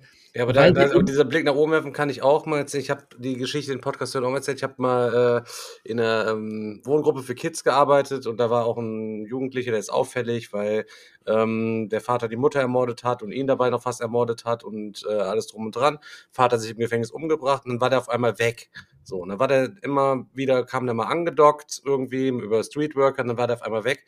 Und dann hat ihn ein halbes Jahr keiner gesehen, bis dann der Winter kam und der saß quasi direkt neben der Wohngruppe, quasi wirklich 50 Meter weiter oben in die Baumkrone, hat er sich zum Schlafen drin ver versteckt und ist dann da irgendwie erfroren und war dann da oben wirklich auch so mumifiziert irgendwie da saß er da oben in der Zugluft von dem Baum in seiner Winterjacke irgendwie und da hat man den dann irgendwie ein halbes Jahr später erst gefunden, so, ne? Und die Leute haben sich totale Vorwürfe gemacht, weil letztlich alle Kinder sind jeden Tag unter diesem Baum zur Bushaltestelle vorbeigegangen, ne, über Monate, wo der Junge halt eben oben saß. Und die Frau, die da immer ihre Eichhörnchen gefüttert hat, der der Baum irgendwie gehörte, wo der Junge öfter auch mal irgendwie Steine an die Scheibe wurf und sie ihm was zu essen rausgestellt hat, die hat sich auch schon gefragt, warum ist der nicht mehr da? Und er saß die ganze Zeit in ihrem Baum, ne? Die macht sich bis heute irgendwie Vorwürfe. Ja, ne? da kann ich dir auch ein Beispiel sagen, was sehr belächelt wurde. Da war ich auf einem Kongress, da hat ein Kollege aus Aachen, ein Rechtsmediziner, also ein Arzt, äh, Facharzt für Rechtsmedizin, hat vorgestellt, dass Menschen sich gerne, wenn sie verwirrt sind, verwirrte Menschen in Wohnungen, wenn man die nicht findet, in, also in Mietshäusern oder sowas, ja, dass die sich gerne in äh, Kisten und so weiter verkriechen und Kartons und dergleichen. Und das, ich erinnere mich daran, also wirklich alle, also wirklich jeder außer mir auf dem Kongress hat die Hand vor den Kopf geschlagen und gesagt, okay, jetzt ist er wirklich verrückt geworden. Was ist das für ein Schwachsinn, eine schwachsinnige Studie, hat keinen Wert, ist äh, statistisch auch nicht vernünftig auswertbar und so weiter. Und ähm, das ist zum Beispiel auch sowas. Ich bin dann immer derjenige, der dazuhört, weil ich mir denke, oder was heißt denke, oder weil ich weiß, okay, der Kollege oder die Kollegin, ich meine, der wird sich schon irgendwas dabei gedacht haben, was auch immer, ist mir, das bewerte ich gar nicht, was die sich dabei gedacht haben, aber irgendwas muss er sich ja gedacht haben, sonst hätte er seine Zeit und Energie nicht da reingestellt. Ne? Also, und ähm, es stellt sich natürlich raus, dass das tatsächlich passiert. Ne? Das ist jetzt genau, das passt zu deinem Fall dass, dass man da natürlich viel zu wenig sucht. Ich meine, wer kommt auf die Idee, nehmen wir mal deine von dir geschilderte äh, posttraumatische Situation, äh, Mehrfamilienhaus. Ich meine, da ist jetzt sicher nicht das Erste, dass du guckst in irgendwelchen Kartons im Keller, wo sowieso nie einer ist, in einem Raum, der überhaupt von niemandem für irgendwas benutzt wird, den vielleicht auch noch nicht mal irgendjemand kennt. Und ähm, trotzdem hat sich herausgestellt, dass das eine gute Idee ist. Ne? Aber ernst genommen hat es halt keiner. Also da ist das Kindliche, nämlich äh, damit meine ich das Wertfreie. Also äh, ja, das ist ein Kiesel, also das ist auch noch ein schönes Beispiel. Ähm, weil als ich ganz, also mein, mein, das Haus, wo ich gelebt habe, als ich ein Baby war, ne, sozusagen, da, da, da sind so ein Kieselsteinweg. Und dann Kinder gehen hin und finden halt jeden Kieselstein interessant, lecken dran, stecken den ins Ohr, würden den vermessen, wenn sie was von Vermessungen wissen würden, ins Wasser schmeißen, wie viel steigt das Wasser, wenn du was älter bist, solche Sachen. Und ähm, irgendwann würde man sagen, sag mal, du hast doch jetzt fünf Kieselsteine genau angeguckt, ins Ohr gesteckt, dran geleckt, geguckt, wie viel Wasser die verdrängen. Ist doch jetzt gut, oder? Ne? Du, und das ist halt, das Kindliche wäre zu sagen, ja, aber ich weiß ja nicht, wie der sechste Kieselstein beschaffen ist. Und das machen wir. Wir sind die mit dem sechsten, wir gucken auch den sechsten Kieselstein an. Mehr ist es gar nicht. Es ist wirklich sehr, sehr, sehr kindlich. Nicht kindisch. Hat mit kindisch nicht das Geringste zu tun, sondern nur kindlich, wertungs, wertungsfrei. Ja. Und das funktioniert auch. Also da kommen dann auch die Fälle, die später teilweise dann mal in der Presse oder in einem Podcast oder irgendwo auftauchen. Da kommen die Fälle her. Das sind immer Fälle, wo wir den Leuten zugehört haben, egal ob es vernünftig oder unvernünftig war und dann eben einfach auf die Spuren gegangen sind, auf die Tatsachen Ausschlussverfahren, Einschlussverfahren, können wir was machen, können wir was äh, messen, können wir was aus- und einschließen. Und dann am Ende ähm, haben dann andere Kollegen dann gestaunt, dass wir da irgendwie Sherlock Holmes-mäßig da was, das von euch gefragte Bauchgefühl hatten. Und wir so, wir haben überhaupt gar kein Gefühl. Wir haben einfach nur mit kindlicher Neugier wertungsfrei gemessen. Mhm. Das war's. Abgefahren. Ja. Ja, Leute, wir kommen jetzt langsam auch mal zum Ende. Aber nichtsdestotrotz habe ich natürlich auch fürs Ende ein kleines bisschen was vorbereitet, Marc, um dich noch mal ein kleines bisschen, äh, bisschen zu prüfen. und zwar ähm, hast du dich ja auch in deinem Buch, also mittlerweile haben es ja viele Leute gelesen, deswegen ist dir die Frage vielleicht häufiger schon mal, häufiger schon mal äh, geläufig gewesen irgendwie seitdem. Ähm, du hast ja mal erzählt äh, oder geschrieben, halt eben Alexander von Humboldt hat ja mal diesen Orinoco-Papageien irgendwo im Urwald gefunden. Und er war der Einzige, der dann noch die Sprache sprach von dem, von diesem isolierten Dorf, wo alle gestorben sind sozusagen und da gäbe es auch so ein bekanntes Gedicht noch irgendwie dazu, was du auch äh, rezitieren könntest, was aber, wo dich noch nie jemand gefragt hättest, ob du das mal rezitieren könntest. Wie fest bist du denn da so in Vers? nee, nee, auswendig, das ist schon lange her, dass ich das auswendig konnte. ähm, es geht eher darum, ähm, dass ich das äh, verrückt finde, dass auch das Vorlesen halt keinen interessiert. Also das ist heutzutage so, dass, obwohl das eigentlich in einer schönen Sprache ist und auch eine, eine total coole Geschichte, da sind wir an einem Punkt angelangt, wo ja eigentlich angeblich Nerdkultur äh, irgendwie sich so als was Normales mittlerweile darstellt. Ähm, da, da ist dann auch die Grenze der Nerds erreicht. Also der, der, das so, und das finde ich irgendwie verrückt, weil der war ja auch totaler Nerd. Und ähm, die Story ist auch für heutige Verhältnisse halt, die hat nichts an ihrem Wert verloren. Im, im MF, im Naturkundemuseum in Berlin, im, im Museum für Naturkunde, steht ja sogar noch der Papagei, nicht der Papagei, sondern ein Papagei, den Alexander von Humboldt besessen hat, der Jakob, mit so leichten Brandspuren, weil es einmal gebrannt hat. Und da gibt's auch ein Video bei YouTube, das könnt ihr euch angucken auf meinem YouTube-Kanal. Und ähm, das finde ich eher verrückt. Also es, das auswendig, ich konnte es auch mal auswendig, das stimmt schon, der Paturen, Papagei und so, aber ähm, jetzt ist eigentlich eher übrig von deiner Frage, also als Antwort auf deine Frage finde ich es eher ähm, äh, ich, ich würde es jetzt, ganz ehrlich, ich würde es nicht machen, weil ich mir sicher wäre, dass so viele Leute abschalten würden. Obwohl es das glaube ich gar nicht mal. Eures Kanals ist einfach, ich, ich würde es nicht mehr übers Herz bringen.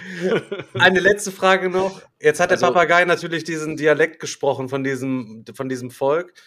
Weißt du, ob es, konnte man nach, also diese Sprache die von diesem Volk über das, was der Papagei noch wusste, irgendwie so halbwegs rekonstruieren oder hat er einfach irgendeinen Kauderwelsch von sich gegeben und äh, man nee, das, und es ist die Grundannahme halt eben nur gewesen, dass das eine die Sprache von den Leuten dort gewesen ist, die es zu widerlegen gilt. Ja, nee, also der ähm, der Bruder von Alexander von Humboldt, also Wilhelm von Humboldt, der hätte das vielleicht gemacht mit der Sprachuntersuchung. Der interessierte sich für Sprachen und und äh, Bildungswissenschaften und alles Mögliche. Ähm, aber Alexander von Humboldt war wirklich ein echter Naturwissenschaftler, also auch Ge der hat sich auch für Steine sehr interessiert, für Geologie, für Pflanzen, ähm, Temperaturgradienten und alles Mögliche. Also es ist total irre, was der alles gemacht hat. Und äh, der äh, hat sich da überhaupt nicht für interessiert, äh, für diese Sprachuntersuchung äh, oder sowas. Das hat er, ich muss aber sagen, vielleicht kurz zur Erklärung, äh, wie man sowas macht, also weil ich auch manchmal in Kolumbien und Peru und so weiter arbeite, was auch tatsächlich, Ur, da gibt's auch Urwälder oder zumindest das, was wir als Urwälder ansehen.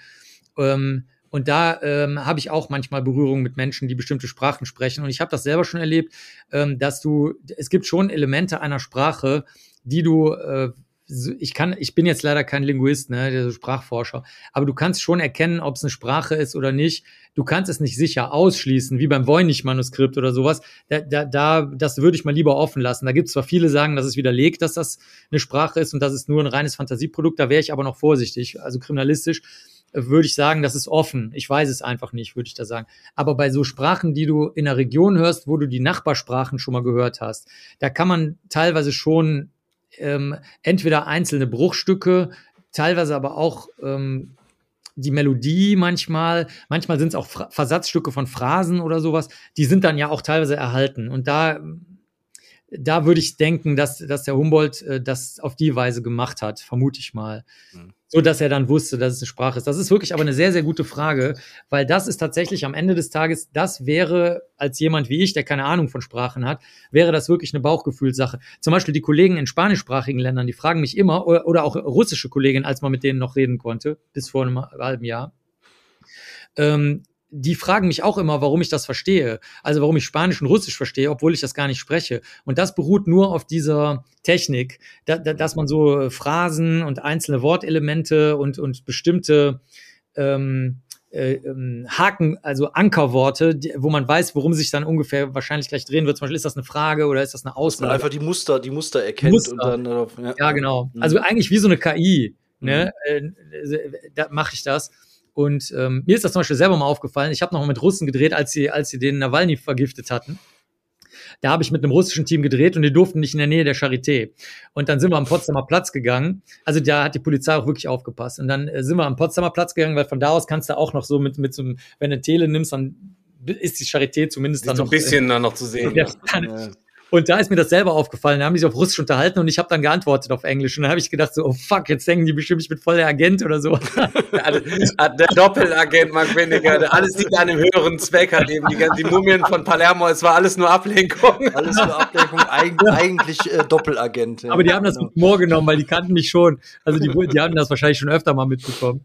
Und äh, so, ja, ja, so hat das. Mit den russischen Kollegen kann man nicht mehr reden, war so wie so wie, also, dürfen, also, nee, nee, dürfen, nee, also ihr dürft, gar, ihr dürft keinen Kontakt mehr haben, nee, oder wirklich, was? Nee, echt, wirklich, Leute. Also echt, das kann ich wirklich mal, also ich meine, wenn die Sendung jetzt in fünf Jahren jemand guckt, wird das wahrscheinlich keiner mehr interessant finden, aber ähm, jetzt ist ja Dezember, also richtig 29. Dezember 2022.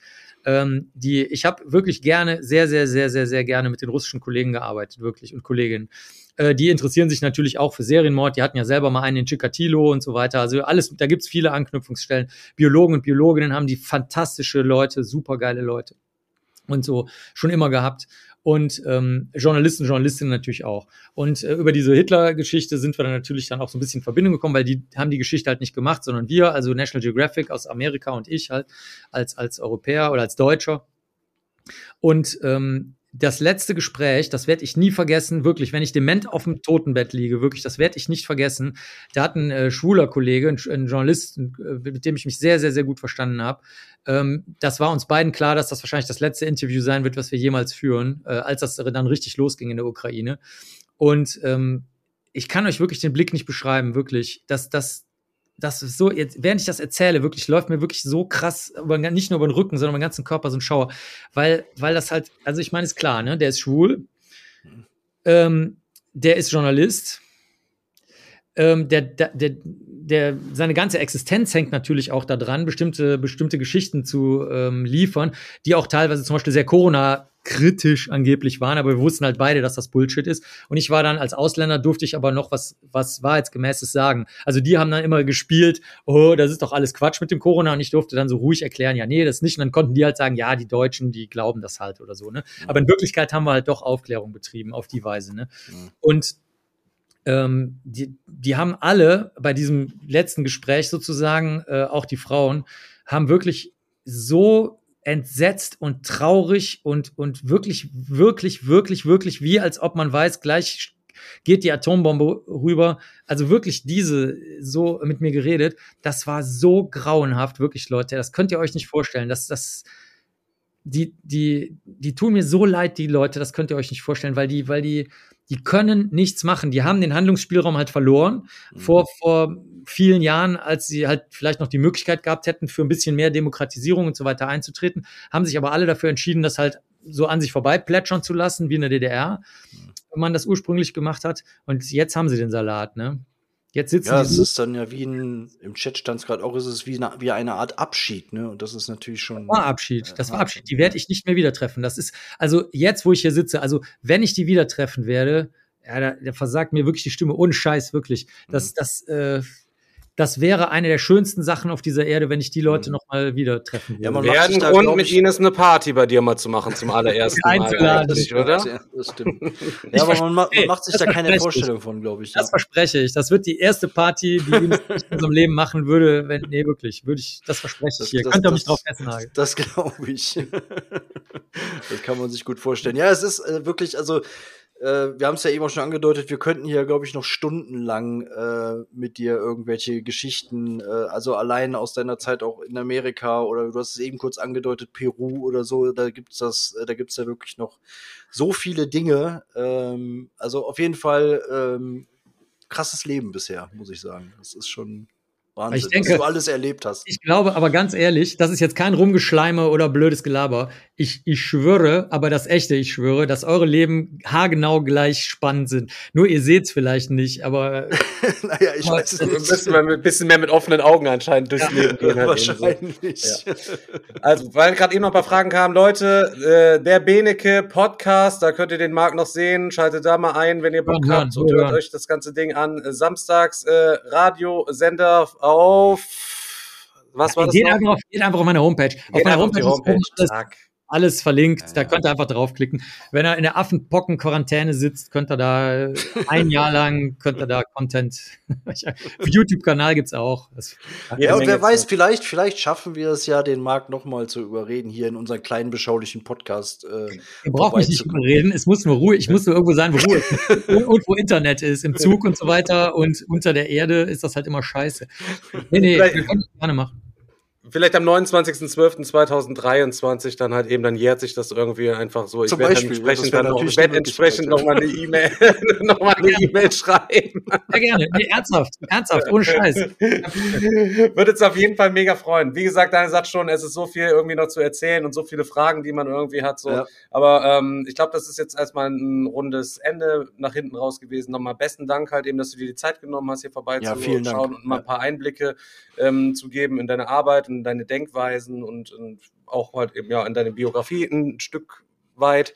Äh, für die Leute, die hier einschalten, um immer Boardgame-Krempel und Nerd-Krempel zu hören, Nerd-Krempel ist heute dabei gewesen, Boardgames sind ein bisschen kurz bekommen, aber das kennt ihr halt, Leute. Nix. Es gibt auch regelmäßig Folgen, wo gar nichts über Boardgames getalkt wird, sondern es heute war mal eine etwas andere Reise. Und ähm, in dem Sinne, Leute, besten Dank fürs Zuschauen. Das war Daniel, Marc und meine Wenigkeit und äh, ihr seid die Besten. Bis dann, Leute. Ciao, Bis dann, ciao. Leute. Ciao, ciao. Tschüss. Die Schlangenbissfrage als Director's Cut. Jetzt hängen die Leute hier ab. Die Schlangenbissfrage, okay. Die, die, willst, willst du sie stellen, die Schlangenbissfrage? Ja, klar, stell die Schlangenbissfrage. Ja, dann stell die Schlangenbissfrage. Also, also, die Schlangenbissfrage, die, ich weiß gar nicht, wie die gekommen ist. Auf jeden Fall, die verfolgt uns seit mehreren Monaten. Und immer, wenn wir einen Gast haben oder wir sind irgendwo, dann stellen die Leute automatisch Schlangenbissfrage. Also, äh, du bist mit deinen besten Kumpels halt im Zelten und ähm, nachts wachst du halt eben auf. Dein Kumpel ist irgendwie am Schreien und der wurde quasi von einer Giftschlange ins Glied gebissen. Du hast jetzt folgende Möglichkeiten halt eben so es war schön, aber du kennst viele, also Option A, es war schön, aber du kennst noch viele andere Freunde halt eben, du packst einfach deine Sachen und äh, wartest, bis Maden drüber gewachsen sind und kommst dann mal wieder und tust so, als wärst du nicht da gewesen, nachdem deine Spuren verwischt sind. Oder die schnelle Amputation mit dem Schweizer Taschenmesser, um danach mit dem glühenden Holzscheit die Wunde zu versiegeln. Oder einfach das Gift aussaugen, ist es halt dein bester Freund da ich an das Gift aussaugen ähm, aus der Literatur, also nicht glaube, glaube, sondern es gibt Literatur darüber, dass man die Schlangengifte besser, in, also man, oder man soll sich nicht darauf verlassen, auf das Aussaugen.